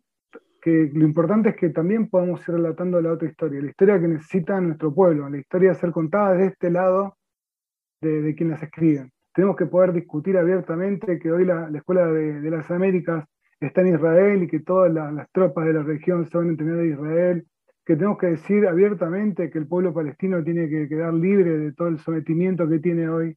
Eh, nosotros y nosotras estamos obligados a transitar con nuestras verdades. Mientras los medios de comunicación de Argentina decían que en Bolivia no había un golpe de Estado, nosotros fuimos a Bolivia y fuimos a constatar que había un golpe de Estado. Me parece que es mucho el esfuerzo que, hicimos, pero que no es suficiente y que por eso el poder generar un ámbito institucional latinoamericano eh, que se pueda empezar a discutir regionalmente, el lawfare, que podamos discutir en nuestro propio país, de qué manera poder atravesar esta guerra que, nos propone la justicia y que nos empuja la justicia, es la situación más clara que tenemos como, como defensa del pueblo. Y apenas podamos, apenas la pandemia lo permita, hay que volver a ganar las calles. Creo que hay que volver a ganar las calles, nosotros no podemos abandonar ese lugar de resistencia y tenemos que poder llevar esta, e, e, esta posición política a cada una de las provincias y si es necesario ir a, Jujuy como lugar emblemático de donde inició la, persecución política y el encarcelamiento, tendremos que armar caravanas de todos los rincones del país para ir a Jujuy, para decirle a Morales que hay un pueblo que está dispuesto a pelear por la libertad de nuestros presos y presas políticas. Me parece que hay mucho para hacer y también me parece que nuestras presas y presos esperan de su pueblo una respuesta.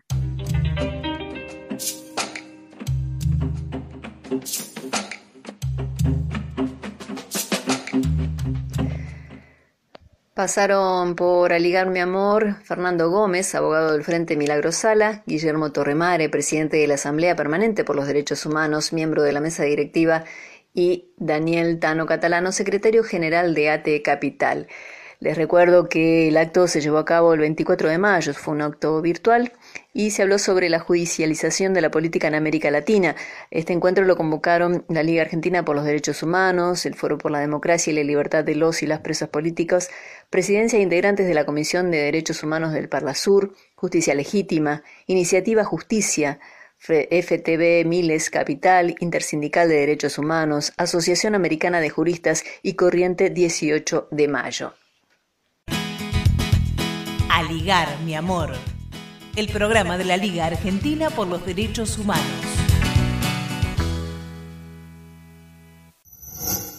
Entrevistas.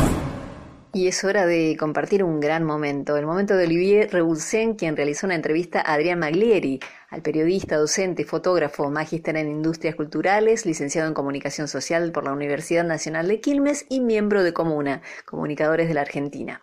Vamos a disfrutar de este momento. Adelante.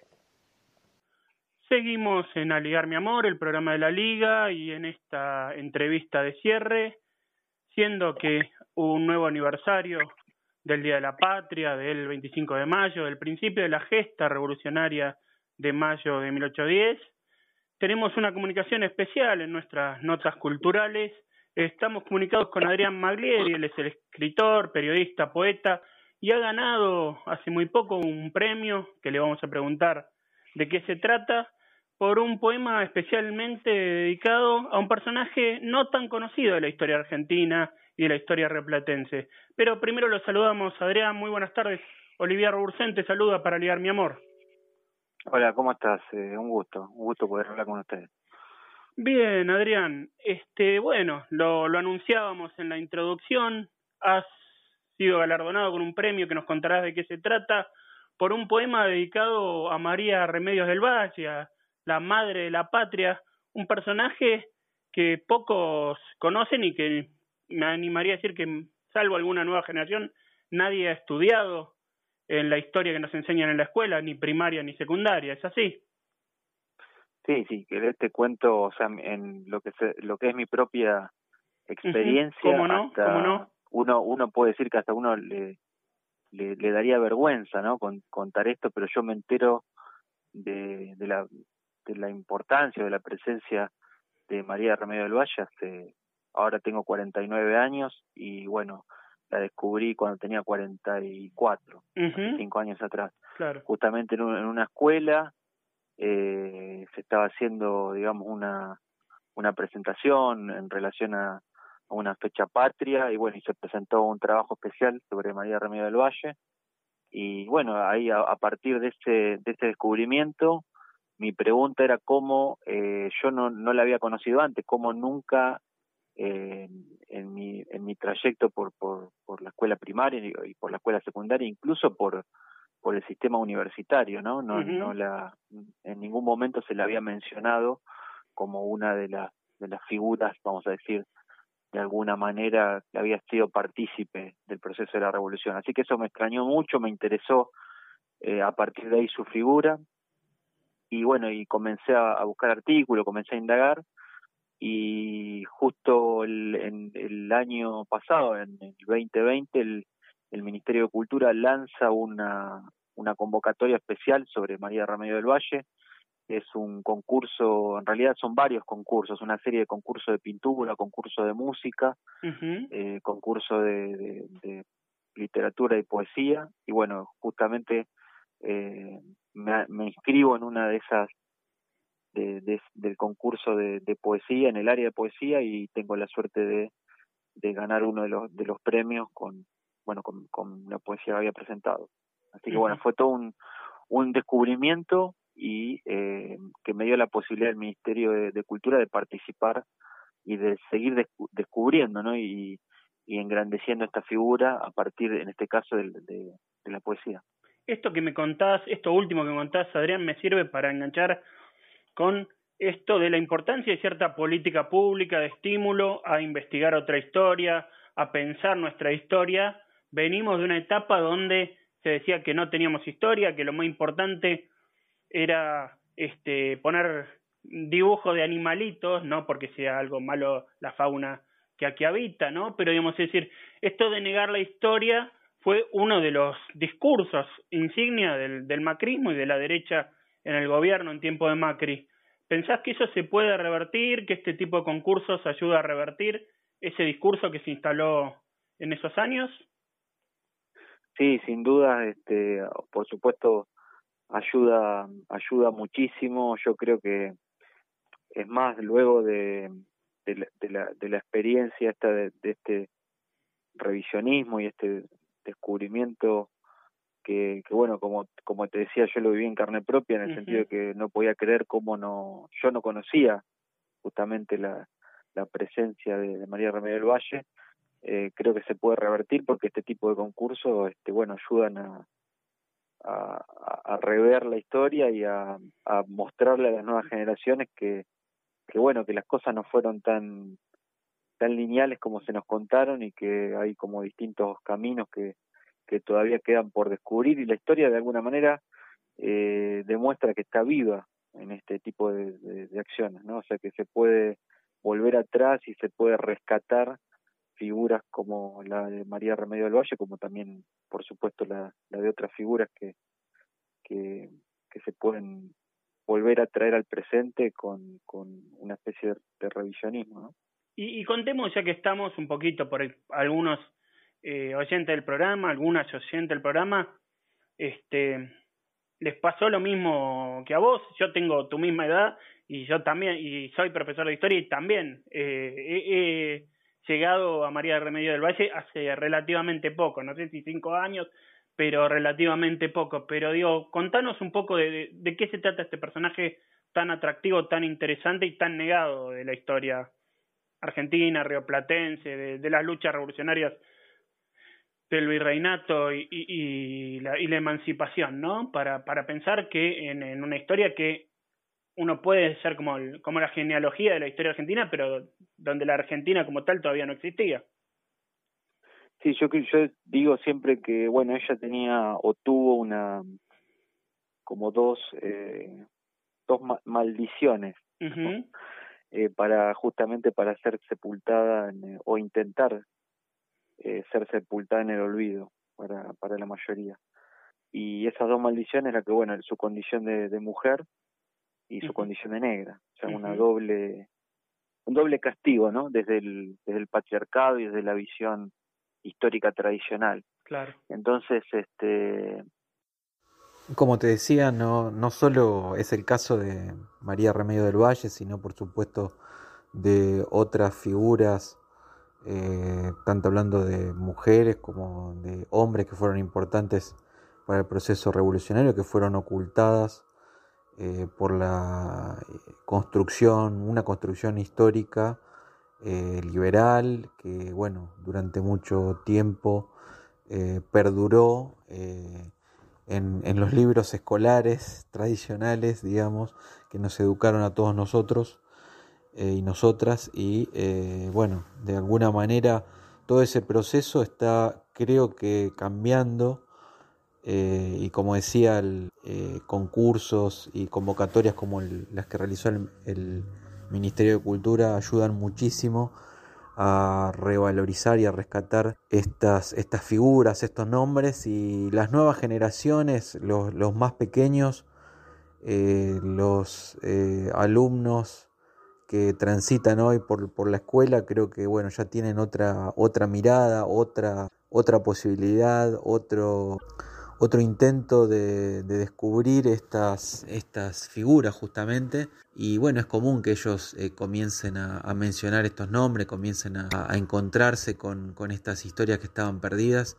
Eh, y por supuesto la, música, la, literatura ayuda muchísimo a, esta revisión y a, este reencuentro con, con estos personajes. En relación a curación, la poesía de mi autoría que fue premiada por el Ministerio de, Cultura, eh, lo que intenté hacer es, eh, bueno, justamente eh, no solo rescatar de esta memoria histórica a Remedios del Valle, sino conectarla con los fenómenos actuales que tienen que ver con la igualdad de género, con la lucha que están teniendo las mujeres en Argentina, en Latinoamérica, eh, con este proceso inmenso de cambio eh, que de alguna manera entendí que eh, servía para hacer un puente entre aquel olvido al que se había intentado condenar a María Remedio del Valle y este presente actual de intentar ir por más derechos, intentar conectarse también con ese pasado. Así que ese es el, el, proceso que tuvo la creación de esta poesía curación, que bueno, espero que les guste. Y bueno, fue un gusto compartir eh, con ustedes eh, con, eh, en mi poesía en este programa. Un saludo para todo el equipo de Aligar Mi Amor y para Radio Rebelde. Gracias.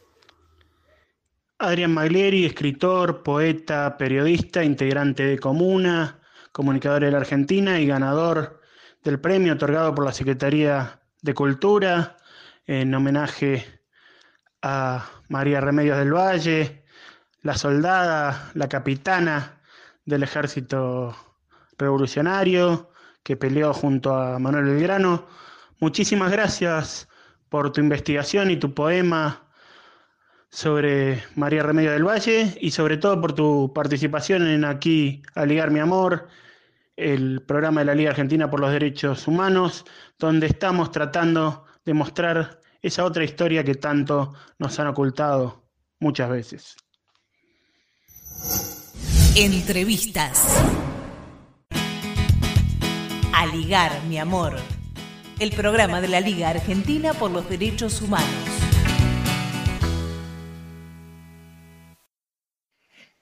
En noviembre de 2020, la poesía de Adrián Maglieri fue una de las que recibió mención por parte del jurado en el concurso nacional de poesía María Remedios del Valle, capitana madre de la patria.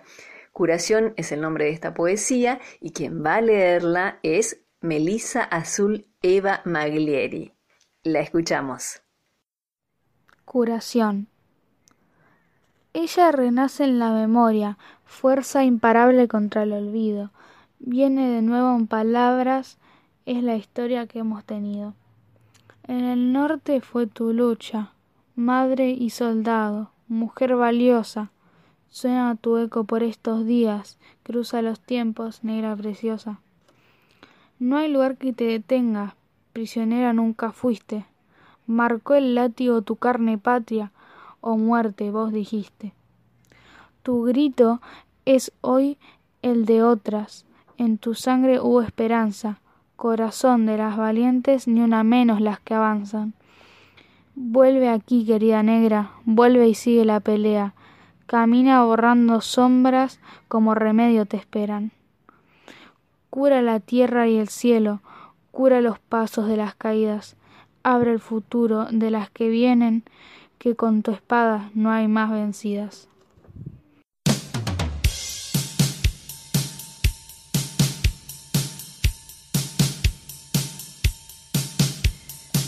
Y así llegamos al final de Aligar mi amor de este 29 de mayo. Estamos junto a ustedes cada sábado de 12 a 14. Mi nombre es Marian Monzón y los acompañamos junto a Nora Leguizamón, Olivia Rebursín, Víctor Ruesjas en el diseño gráfico, Elisa Giordano en la coordinación general, Dayana Álvarez en territorio rebelde en el armado de, de este programa especialmente. Y quería invitarlos a que se cuiden y nos cuiden, nos cuidemos, que se queden en casa, que esperemos la vacuna, que todas son buenas y seamos solidarios con todos, con el que tenemos al lado. Quedémonos en casa, si salimos usemos barbijo, mantengamos la distancia sanitaria correspondiente y lavémonos las manos, usemos sanitizante, usemos alcohol en gel y esperemos que pase pronto esto. Gracias por acompañarnos. Nos reencontraremos el próximo sábado a partir de las 12. Esto es Alegar mi amor. Somos la Liga. Muchas gracias.